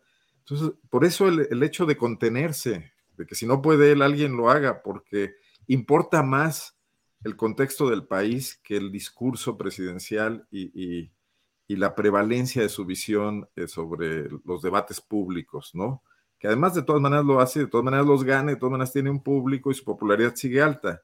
Pero aquí entramos a cuestiones de Estado muy, muy delicadas. En ese sentido es que mencioné lo de la especulación, porque decían en el chat, no ha especulado. Yo creo que sí, yo creo que ayer y hoy se lanzó a decir hipótesis, no lo había hecho los primeros días. El primer día sencillamente lamentó y se solidarizó, y después volvió a tundirle a los periodistas en su lógica normal, lo cual era inoportuno, pero, pero de alguna manera no estaba incurriendo en lo que ya incurrió estas, estos dos días iniciales de la semana.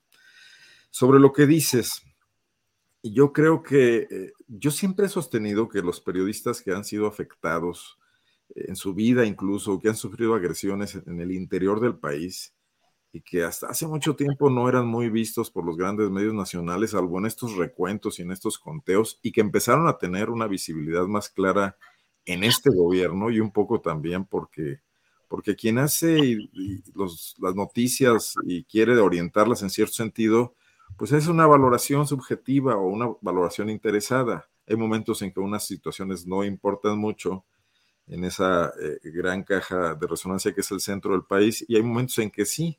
Y sí hay nado sincronizado, eso lo sabemos, ¿no? Pero yo creo que los periodistas son víctimas de una ola de violencia generalizada que impacta a todo mundo. Y de alguna manera están más en riesgo cuando cubren esos eventos, ¿no? Eh, ha pasado en muchas partes, muchos eh, periodistas eh, que han sido afectados, heridos o, asesinados, cubrían notas de policía, cubrían notas relacionadas con el crimen organizado, estaban investigando hechos eh, de, gran calado de, mafias en, los estados, en Chihuahua, etcétera, en, Sinaloa, los casos emblemáticos, ¿no? Eh, pero es porque es un país violento, porque, porque se, nos ha, se nos ha ido de las manos como sociedad y al gobierno, desde luego, este tema, sí desde Felipe Calderón, sí con Peña Nieto, pero está impactando a cientos de miles de ciudadanos. O sea, si hacemos el recuento de los asesinatos dolosos de este año y del año pasado, la proporción de periodistas es realmente baja. Y eh, eh, quizás sea más alta incluso la de activistas, ambientalistas, etcétera, pero sin duda la de muchos ciudadanos comunes y corrientes, la de muchos jóvenes que a lo mejor estaban eh, vinculados a actividades ilegales porque han sido ejército de reserva de esta situación violenta que vive el país y porque no han tenido muchas otras opciones, ¿no? Y porque son además eh, fácilmente reemplazables y porque se utilizan para esa gran economía criminal en la que vivimos. Entonces, si no analizamos ese contexto y nada más agarramos el tema de los periodistas, no estamos explicando realmente nada. Sí, México es muy peligroso para los periodistas porque vivimos una guerra no reconocida. Si estuviésemos en un país bélico, con una situación bélica, los periodistas tendrían esquemas de, comportamiento y de protección y de no acercarse a las zonas donde ocurren batallas y estar reportando desde lugares seguros, que en México no pasan porque ya no hay lugares seguros, porque hasta la pequeña oficina donde se desempeña un periodista en medio de una, de una ciudad, de un pueblo, de un barrio, es una zona de riesgo, ¿no? O los lugares que frecuenta, donde está su familia, etcétera. Entonces, eh, si el contexto no es analizado en este sentido, creo que no explicaremos nada y nomás servirá para emitir condenas que tienen también un sentido político, ¿no? Quiero minimizar, pero creo que eso no explica nada.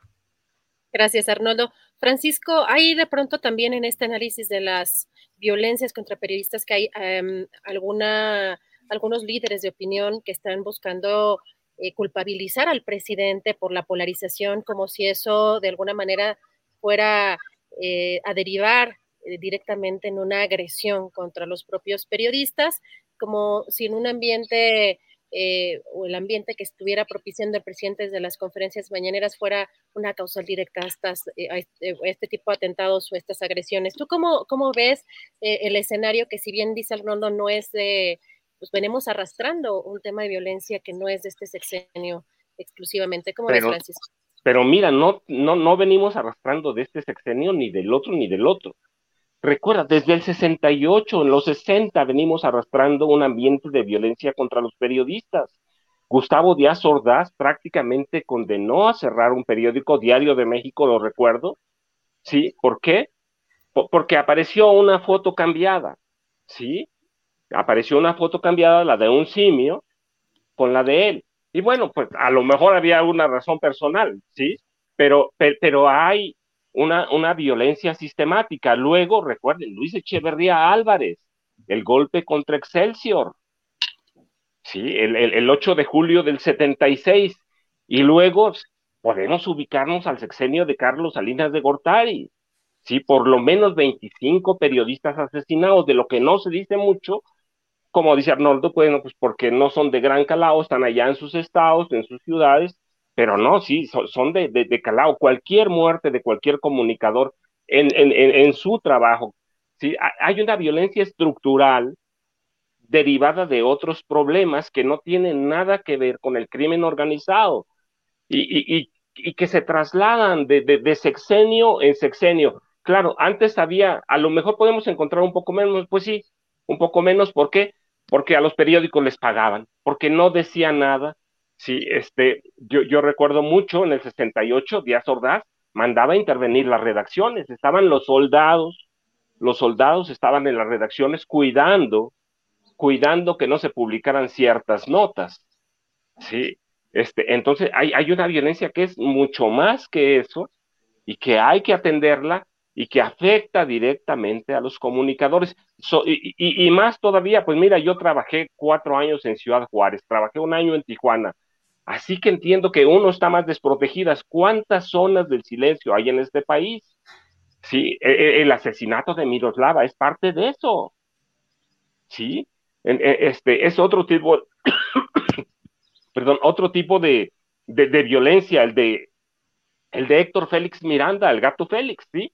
Entonces hay otro tipo de violencia que, que, tiene una connotación política directa y que hay que analizarla y por eso hay que ser más cuidadoso y hay que ir mucho más a fondo y hay que estudiar, no solo un par de sexenios atrás, no, hay que ir todavía más atrás y entender cómo, cómo llegamos a esto, porque de lo contrario, ni un mecanismo, ni dos mecanismos, nada, nada va a salvar a los periodistas siempre vamos o van a ser blanco, blanco de, de, ciertos grupos políticos, ciertos grupos criminales.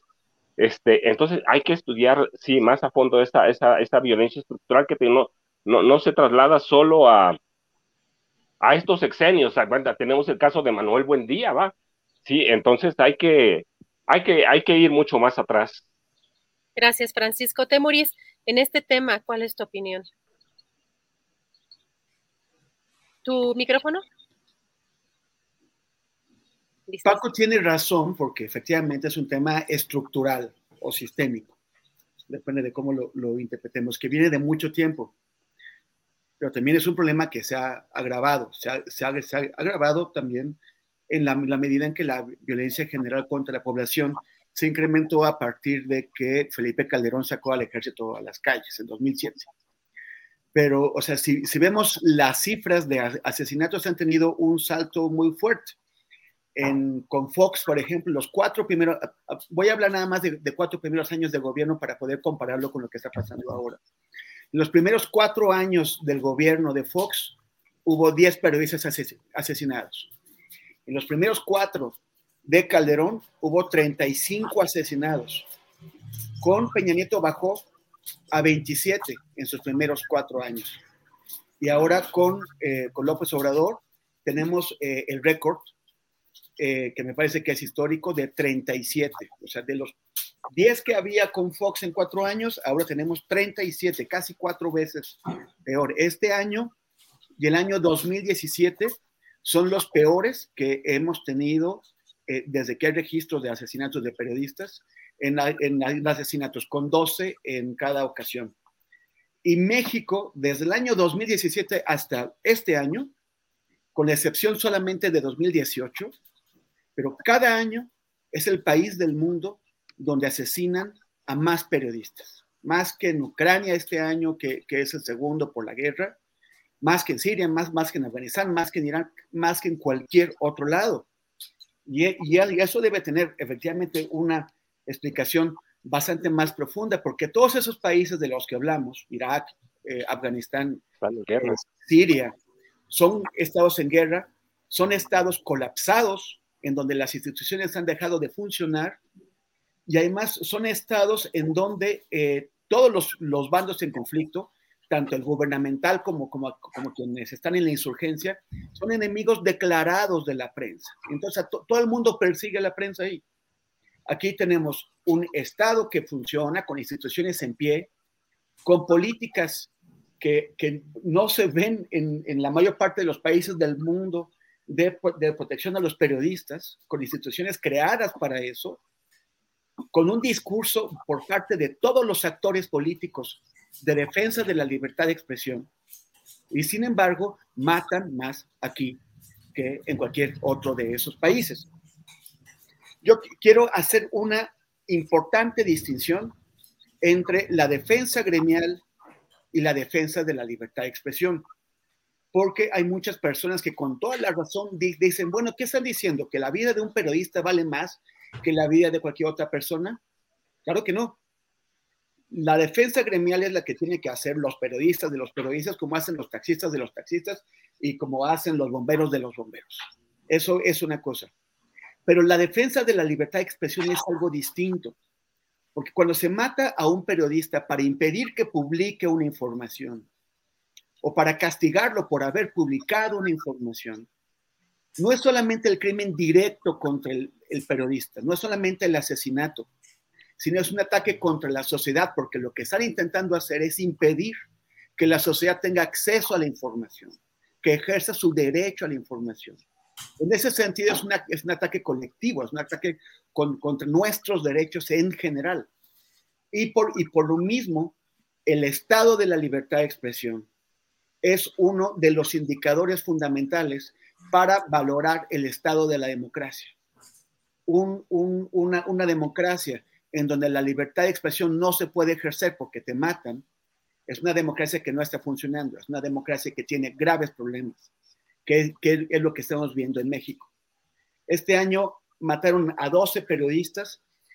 Eh, realmente esperábamos, esperábamos que, las cosas cambiaran con este gobierno, pero lo que vemos es que estamos peor que en todo lo que va del siglo. Es cierto que en 1984 mataron a Manuel Buendía en, en las calles del centro de la, de Ciudad de México. Después pasaron 31 años para que volvieran a matar a un periodista aquí fue en el caso, el caso de Rubén Espinosa en 2015, y esto fue también en relación con algo que, tiene que ver con el estado de, Veracruz. La, la, la, larga mano de Javier Duarte vino a esta Ciudad de México y contó con la, con la complicidad de Miguel Ángel Mancera para asesinar impunemente a cuatro mujeres, a Naya Vera, entre, eh, entre ellos también relacionada con, con Veracruz, y a Rubén Espinosa. Y luego tenemos el atentado contra Ciro, que nos revela también un agravamiento de, de las cosas. Los 12 periodistas asesinados este año, así como casi todos de lo que, de lo que va del, del siglo, son periodistas de a pie, periodistas que trabajan en la calle, periodistas que se exponen, que no tienen guardaespaldas, periodistas que no tienen grandes recursos, que muchos de ellos con muy bajos salarios sin prestaciones, que les pagan una porquería por una foto, por un texto. Normalmente en México no se toca a los, a los, a los periodistas de la Ciudad de México y sobre todo a los periodistas que, que salen en la tele, que salen en, los grandes medios de comunicación. Pero el hecho de que el año pasado hayan amenazado a Susana Uresti y que ahora hayan intentado asesinar a Ciro Gómez Leiva, nos habla de que, es, de que la, idea, esta noción que teníamos de que la alta visibilidad de alguna forma podía servir como protección, se está creando. Y sería un escándalo, un grave problema político para el, para, para el gobierno de la, de la ciudad y para, el gobierno de la nación si asesinaran a una figura como Ciro o como Azucena o alguien de ese nivel. Pero es, es una señal de, de, que, de que se están agravando las, en, en general la, la, la, violencia contra la gente y en, y en concreto la violencia contra los periodistas. No es que pensemos que los periodistas o las periodistas son mejor que cualquier otro ciudadano o valen de alguna forma más. Pero es que cuando se está atacando a los periodistas, sobre todo de este nivel, es, se, se, están acabando las protecciones virtuales, las, las, las, las protecciones simbólicas, que es, que la, es, la, que, tenía. Hay una noción de los, de los impunes, de los, de los grupos violentos o de los individuos violentos con poder, de que pueden ir de, eh, sobre cualquiera.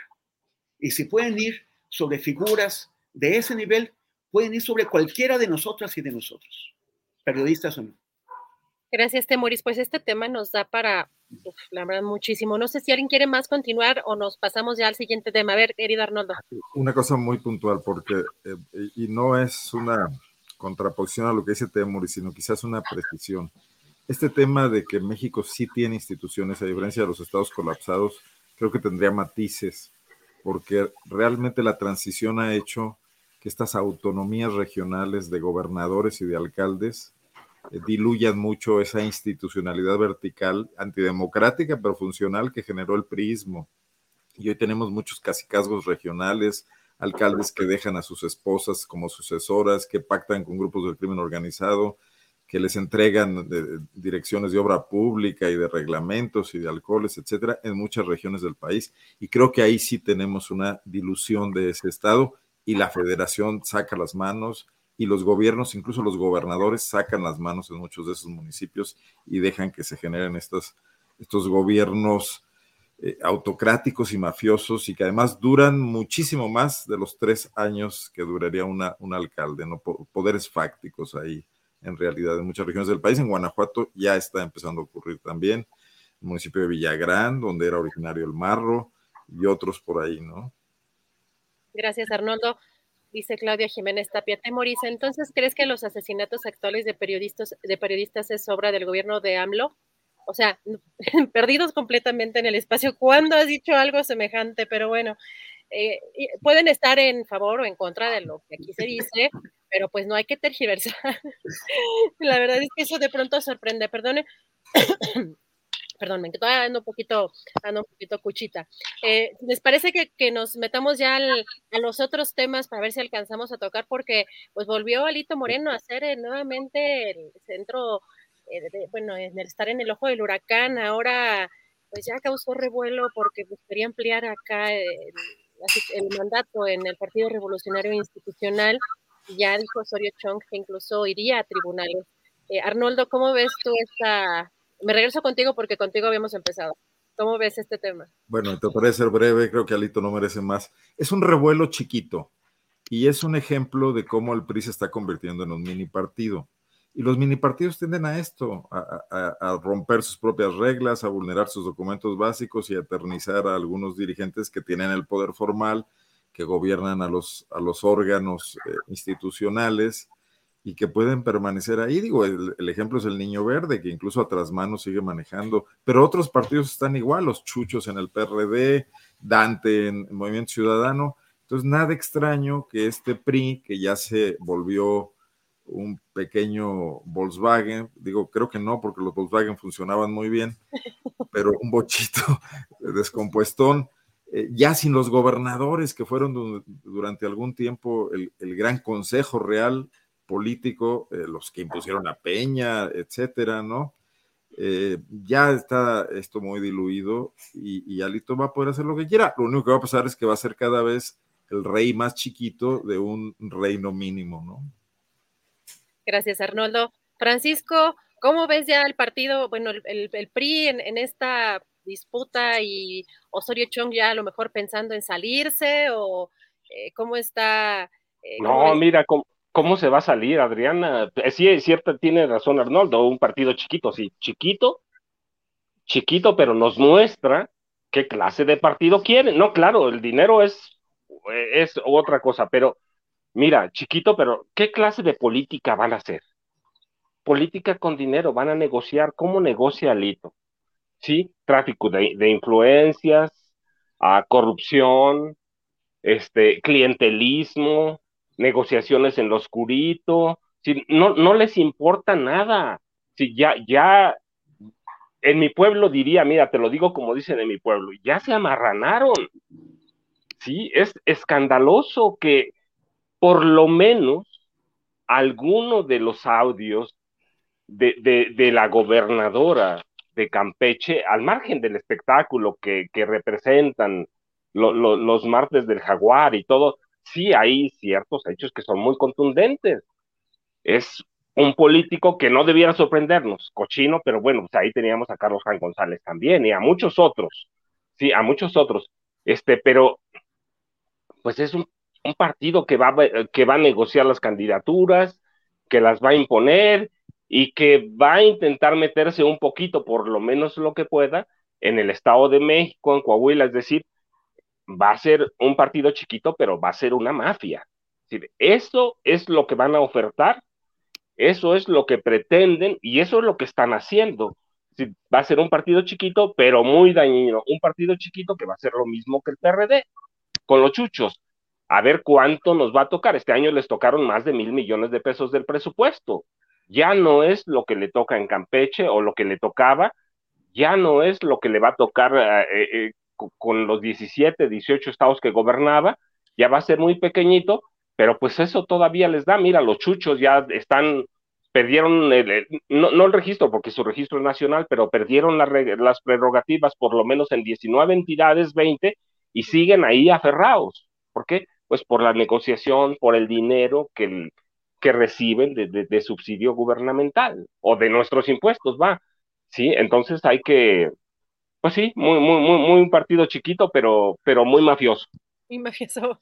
Gracias, Francisco Temuris. ¿Y cómo ves que incluso pues Roberto Madrazo puso este tuit donde dice que Alejandro Moreno reformó los estatutos del PRI para prolongar su dirigencia y asignar candidatos en 2024, que ha perdido 10 candidaturas con esta reforma para favorecer a Lito, también se favorece a Morena. ¿Cómo ves? Dice, ¿somos la alianza PRI-PAN-PRD o somos el primor? ¿Cómo ves tú esto, Temoris? Pues bueno, pues para, para, para ser el primor, el PRI tendría que ser mayor que Morena, ¿no? O sea, tendría que ser más grande para ocupar el primer lugar y, y ser como un socio de, nivel. O sea, es como, como decir que el PRD es un aliado del, del tamaño del PAN. El, evidentemente, este, Alito se quiere agandallar las candidaturas y va a ser pues todo lo posible por sacarle provecho al reparto de candidaturas y a la, y a la negociación, pues para poder obtener lo, lo posible. Eh, es un, yo, a ver, en una fantasía me imaginaría que, que dentro de toda la corrupción y la vulgaridad y, y, y el machindrinismo que tiene Alito, pues hay un pequeño patriota que le dice, destruye el PRI, destruye el PRI, destruye, hazle un favor a la patria. Pero como en realidad no creo que tenga ningún pequeño patriota ni nada, solamente es un corruptazo, pues va a seguir eh, sangrando al PRI hasta que, hasta, hasta que ya no pueda más. Y se va a aliar con quien se tenga que aliar. Si se tiene que, si, si, si el gobierno le ofrece lo suficiente, se aliará con el gobierno. Si no le ofrece lo, lo, suficiente, buscará con quién. Pero sí, este, yo, yo no, no sé si están resignados a convertirse en un, en un partidito de la, de la chiquillada. Yo creo que es que pues, siguen teniendo una mística, la mística de, del, partido que dominó el país durante tantas trágicas eh, décadas. Entonces, tal vez aspirarán a, recuperar algo y Alito querrá controlar eso. Pero eh, la, gran cosa es, bueno, en, las negociaciones para conformar una candidatura opositora, ¿qué podrá sacar él en lo personal y sus, y sus aliados? Porque aliados tiene, por eso controla el Consejo Político del PRI. Y si, y si lo que le conviene es, es romper la alianza de, de oposición, pues también buscará un, un, un, precio, que es en general lo que hacen todos los partidos políticos en México, ver qué pueden sacar. Gracias, Temoris. Arnoldo, y bueno, estamos viendo también ayer declaraciones de la líder nacional del Partido eh, Verde Ecologista de México respecto a que ya no irán en coalición en, por lo pronto en el Estado de México y en Coahuila en momentos pues que son pues muy importantes por arrancar ya el 2023 y pues las campañas y todo lo que implican estas elecciones y qué crees que significa, sobre todo porque se da en estos momentos después de esta controversial cláusula de la vida eterna de los partidos del plan B electoral y que incluso el presidente dijo que lo podría vetar? ¿Cómo ves esto, estas declaraciones del Partido Verde, Arnoldo? Que no va con Morena, en la alianza con Morena, eso. no va, exactamente, que no va en la alianza con Morena, que van solos. No lo he leído. Bueno, pues otros, otros especuladores profesionales de, su escaso margen electoral, que además ha venido en, caída directa en muchas partes. Si no es asociados, este, no logran muy poco, pero bueno, pues seguramente están, sí están molestos por la, incluso por la posibilidad de, empezar a perder dinero. Hay que recordar que esa ley electoral perversa que tenemos, que permitió en México la alternancia, y que eh, ha sido muy ponderada porque ha, permitido transiciones de poder pacíficas, eh, tiene muchos defectos, desde luego, ese INE que no se quiere tocar. Y uno de ellos es eh, darles a los partidos el monopolio de la acción política en primer lugar, saboteando al máximo candidaturas independientes o, dándoles pocas posibilidades. Y la otra es, perdón, no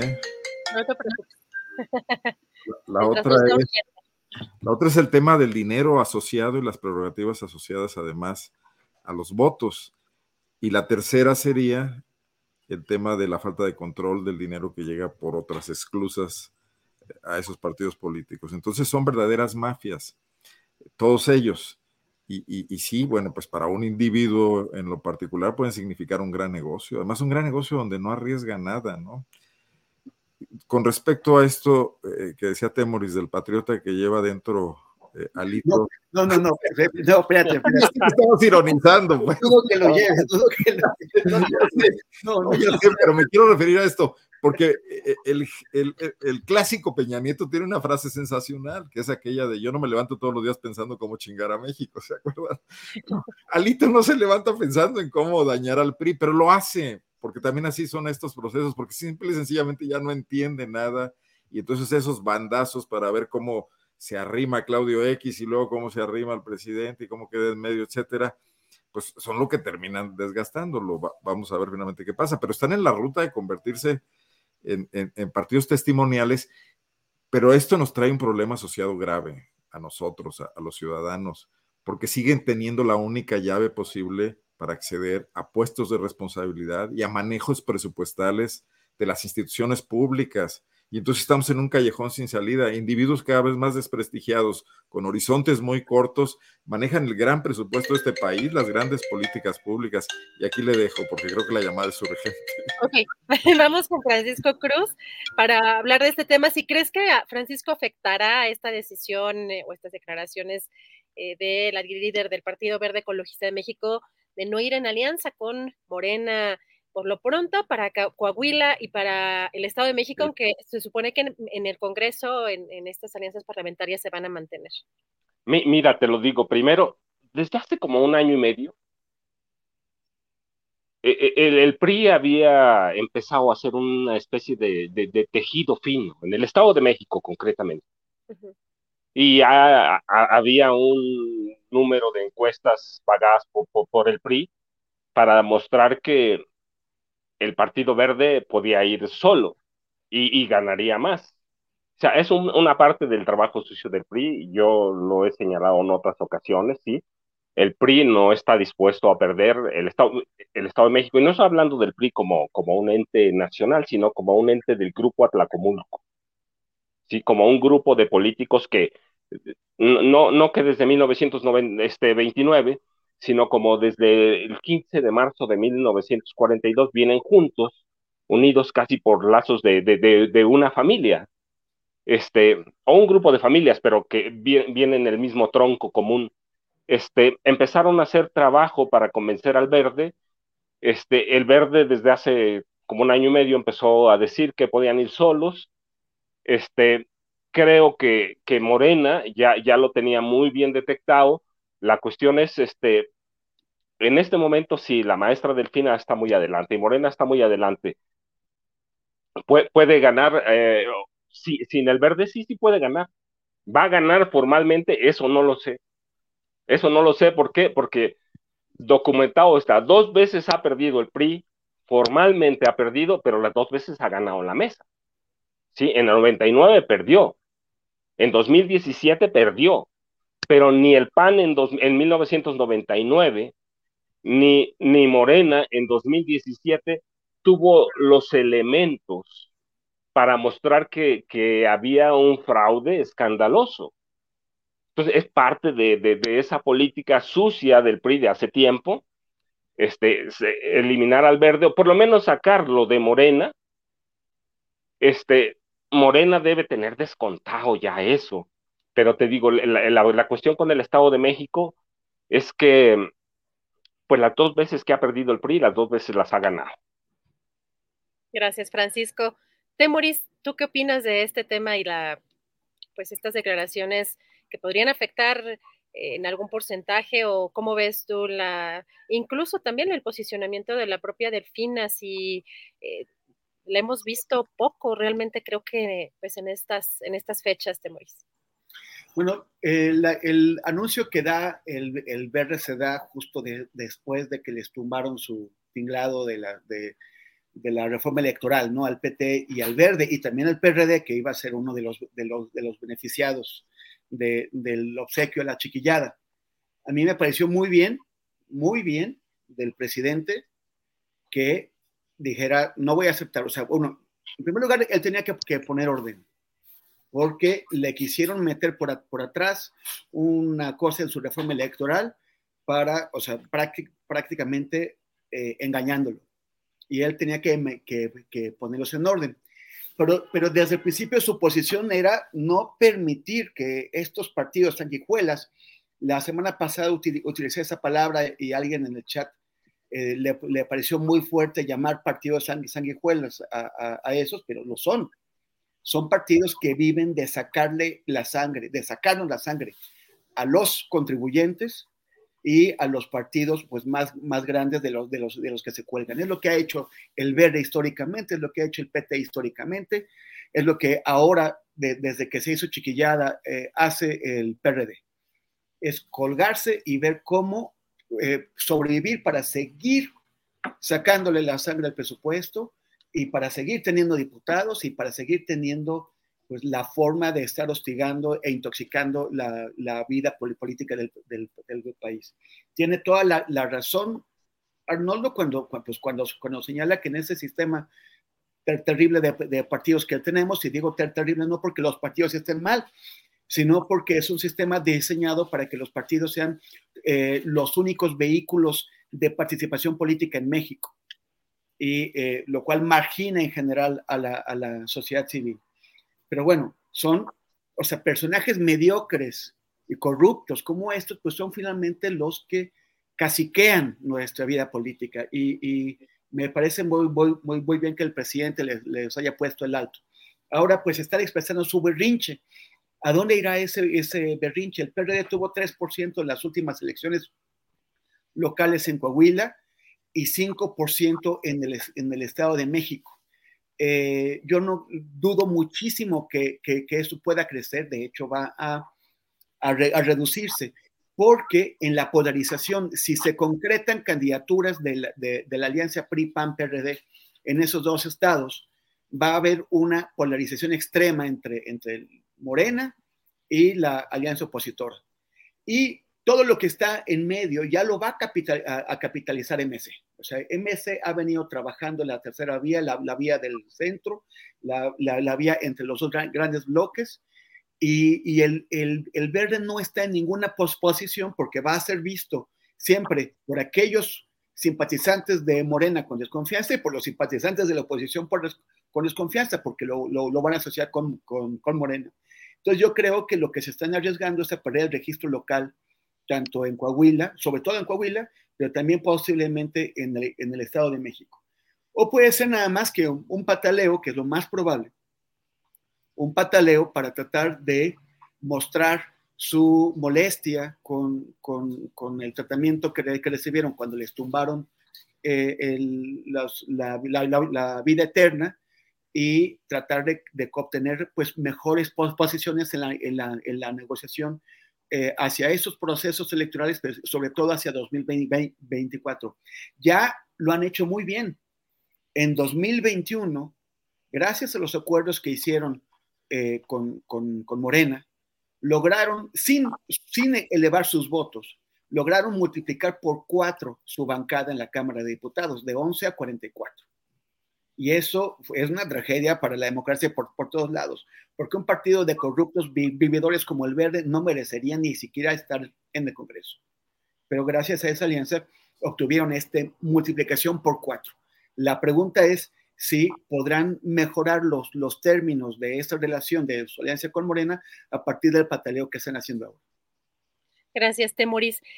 Pues, ¿qué creen? Nos queda tiempecillo para un postrecito de unos dos minutitos, anuncios. Yo les decía ayer, idas a cantina, posadas todavía, lo que quieran, anuncios de cualquier tipo o algún tema que tengan pendiente o local. Eh, empezamos con Arnoldo. Ah, sí hay muchos temas, pero a ver, dos, situaciones muy rápidas. Eh, eh, el verde, el verde se está poniendo al mejor postor y yo no dudaría ni tantito que Claudio X González lo quiera comprar. en este cortoplacismo que tiene y la urgencia por, sumar, etcétera, eh, va a cometer ese error. Y yo nada más me imagino este escenario donde Alito Moreno, el PRD, los chuchos y el PAN que no canta mal las rancheras y, el verde son capaces de desfalcar la fortuna de Claudio X González, papá, y a la se llevan de paso al grupo Fensa y al Diablo Fernández también, porque son insaciables y no saben estas gentes con quienes se están metiendo, ¿no? Comentar rápidamente que, y no lo tengo muy estudiado, y a lo mejor alguno de ustedes sí, pero me, me, me, me comentaron que en la reforma en el plan B viene una preocupante, un preocupante retroceso en el tema de paridad de género. Eh, y creo que ameritaría después pues revisarlo y yo, yo, quiero echarle un ojo y no he tenido tiempo. Eh, sobre el tema de las medidas afirmativas, de las que Línea ha sido un gran impulsor para obligar a los partidos políticos a ir más allá del, bueno, ya, recordemos que fueron los partidos políticos que inventaron las Juanitas y todo esto, que siempre han buscado sacarle la vuelta eh, eh, a regañadientes han estado aceptando la posibilidad de la paridad de género y que hoy al momento de bajar estos temas de la, la competitividad electoral de cada partido están ahí abriendo posibilidades para que vuelvan a eludir la obligación de la paridad de género, sobre todo en gubernaturas. Pero, pero como tengo el tema suficiente estudiado, aquí lo dejo nada más. Gracias. vamos a echarle ojo también. Gracias, Arnoldo. Francisco, tu No, mira, yo le hago una observación más bien, Arnoldo, lo que dice que no se conocen bien, no sabe Claudio X González lo que está haciendo. No, sí sabe, mira, son pillos.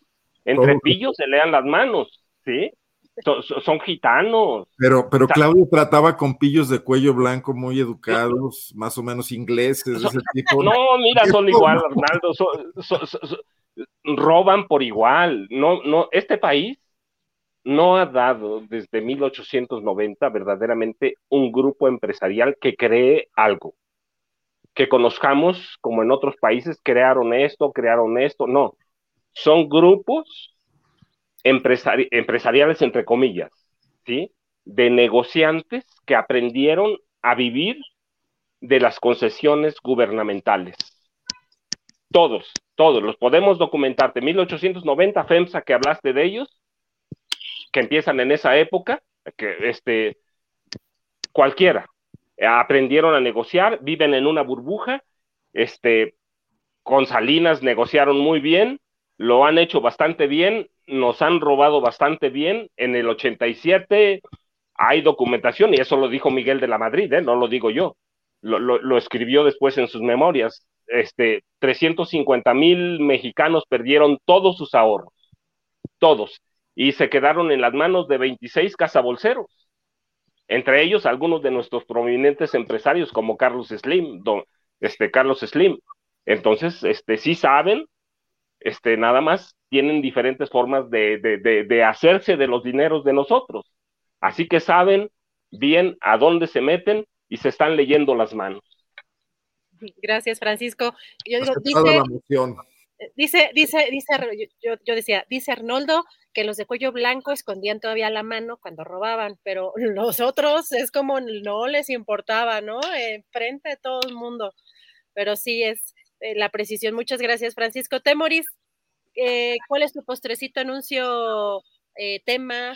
Bueno, primero nada más una respuesta a comentarios del chat. Dice José de Jesús Jiménez, Jiménez ¿y las sanguijuelas qué? Y pues tiene razón, pobrecitas sanguijuelas, este, es, lo malo de, comparar a los, a los seres humanos con especies que son más dignas, o sea, a, ciertos seres humanos. Y pues bueno, pues con perdón de las sanguijuelas. Este, y, también Claudia Castillo está eh, pidiendo en el chat que comente sobre la llegada de la selección argentina a su país. Pues no, no lo vi, pero hace rato que dijiste tú, Adriana, em, te referías al PRI, pero dijiste partido, y dije, ah, ya vamos a hablar de la Argentina-Francia. como soy súper experta en fútbol, digo, bueno, en redes sociales, pues ya todo el mundo es experto, ¿no? Pues como, como ¿por qué no? Pero qué, partidazo, qué partidazo, los, los, dos equipos sensacionales, todo muy, bien, este, grande Messi, grande Mbappé, solamente la, vergüenza del, portero argentino al que, no aguantó su coraje porque Mbappé le metió tres goles durante, durante el partido. Eh, eh, y, pues bueno, pues sacó toda su, pésima vulgaridad y su limitación mental. Este, pero lo, lo, lo, que quería comentar es que este, algo, con respecto a los conciertos neonazis, el, ya parece que, hay, eh, se, parece que hay alguien que está manejando la idea de que haya otro concierto eh, de música de neonazis en, en, febrero o marzo en alguna parte del país. Este, lo, se anunció en el extranjero. Y no solamente tuvimos aquí uno en octubre en, en la colonia San, San Rafael de la, de la Ciudad de México o la, Santa María de la Rivera, están pegadas sino que eh, Martí Batres dijo que habían eh, detectado otros dos conciertos eh, de, de, neonazis. Y pues son cosas de cuidado. En un reportaje que voy a publicar mañana, que voy a, a colocar en, mi, en, mis redes sociales, hablo sobre cómo eh, hay una, ya una preocupación en la ONU. El secretario general de la, de la ONU emitió un informe sobre el terrorismo internacional de extrema derecha. Esto es nuevo porque antes siempre se hablaba de terrorismo internacional de los grupos islámicos, de Al-Qaeda y, y, Estado Islámico y, y, estos, pero ahora ya hay una, una, preocupación por terrorismo internacional de extrema derecha. Y una de las, en, entre las cosas que hacen es que hay un, eh, el, el, la, la, gente que está ligada a esta, a esta violencia hace eh, también turismo eh, extremo derechista. Así como antes había turismo revolucionario, bueno, pues estos van a conciertos aquí y allá y, es, y espero que en esos conciertos neonazis no se nos, no se nos cuele uno de esos extremistas violentos que después eh, vaya a, inspirar algún tipo de violencia. Aquí eso sale mañana, lo, publicaré en, mi, mis, redes sociales, ter terrorismo internacional de extrema derecha. Gracias, Temoris. Estaremos atentos a esa publicación y pues muchísimas gracias. Ya llegó la hora, pero pues eh, antes de agradecerles, pues nos veremos en la próxima que ya habrá pasado seguramente Nochebuena, Navidad, así que les deseo, eh, queridos Francisco Arnoldo Temoris, que se la pasen muy bien en compañía de sus seres queridos y agradeciéndoles siempre la oportunidad de estar aquí con ustedes y, y de pues que ustedes comparten aquí su conocimiento, eh, apoyando este espacio. Así que muchísimas gracias, un fuerte abrazo. Arnoldo, Muchas gracias. Nos vemos en la próxima. Muchas gracias, Arnoldo. El... Felicidades, felicidades también para todos, para mi querido Temoris, para Francisco, para los que no están, para Arturo, para todos, ¿no? Gracias, Francisco, muchísimas gracias, un fuerte abrazo y nos vemos en la próxima. Pues igual para los tres un abrazo de Navidad que ya, ya está pronta, ¿no? Gracias por todo. Gracias a ti, Francisco. Temoris, muchísimas gracias. Un fuerte abrazo y nos vemos en la próxima. Pues, pues también un fuerte abrazo, felices fiestas. No, no, no celebro eh, las, las, festividades religiosas, pero de todos modos, feliz año. Bueno, nos veremos la próxima semana. Este, les envío un abrazote también, que se le esté pasando bien el querido Julio y, Arturo, los dos de vacaciones, supongo, no lo sé. Sí, a Julio también, Julio también me sumo, y Adriana también, perdón, a, Daniela. Daniela, Daniela. Se, habrán, ido, habrán hecho el vamos a la playa, wow, wow, wow. Este, te invito a seguirnos en redes, a cada uno de los cuatro, pero en mi, en mi, caso, en arroba temoris, en Instagram y en Twitter, Twitter, y, este, y, y en Ah, y facebook.com diagonal Temoris. Mi, querido Temoris, ya, ya tienes que invitar a que te sigan en Mastodon. No. Tienes que empezar.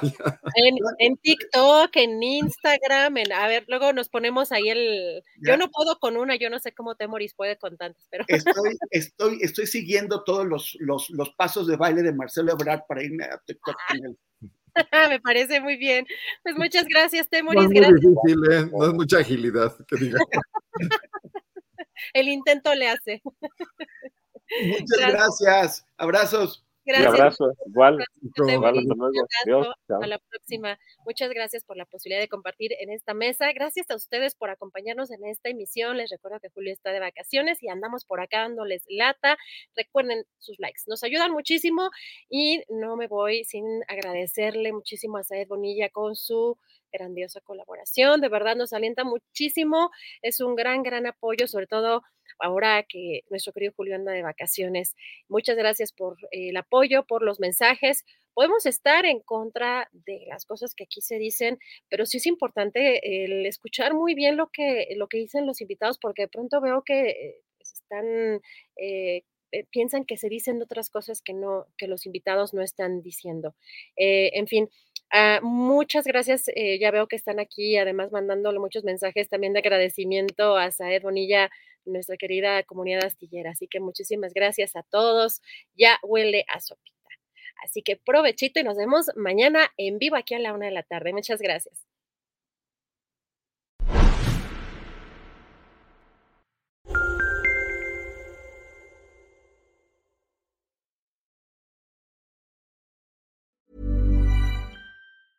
¿No se merece tu familia lo mejor? Entonces, ¿por qué no los mejores huevos? Ahora, Egglands Best están disponibles en deliciosas opciones. Huevos clásicos, de gallina libre de jaula y orgánicos de Egglands, que ofrecen un sabor más delicioso y fresco de granja que le encantará a tu familia. En comparación con los huevos ordinarios, Egglands Best contiene la mejor nutrición como 6 veces más vitamina D, 10 veces más vitamina E y el doble de omega 3 y B12. Solo Egglands Best. Mejor sabor, mejor nutrición, mejores huevos. Visita egglandsbest.com para más información.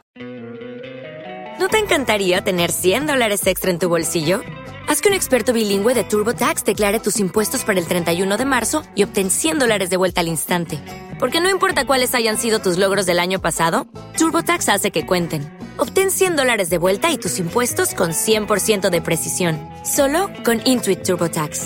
Debes declarar para el 31 de marzo. Crédito solo aplicable al costo de la presentación federal con TurboTax Full Service. Oferta sujeta a cambios o cancelación en cualquier momento. Para que te enteres del próximo noticiero, suscríbete y dale follow en Apple, Spotify, Amazon Music, Google o donde sea que escuches podcast. Te invitamos a visitar nuestra página julioastillero.com.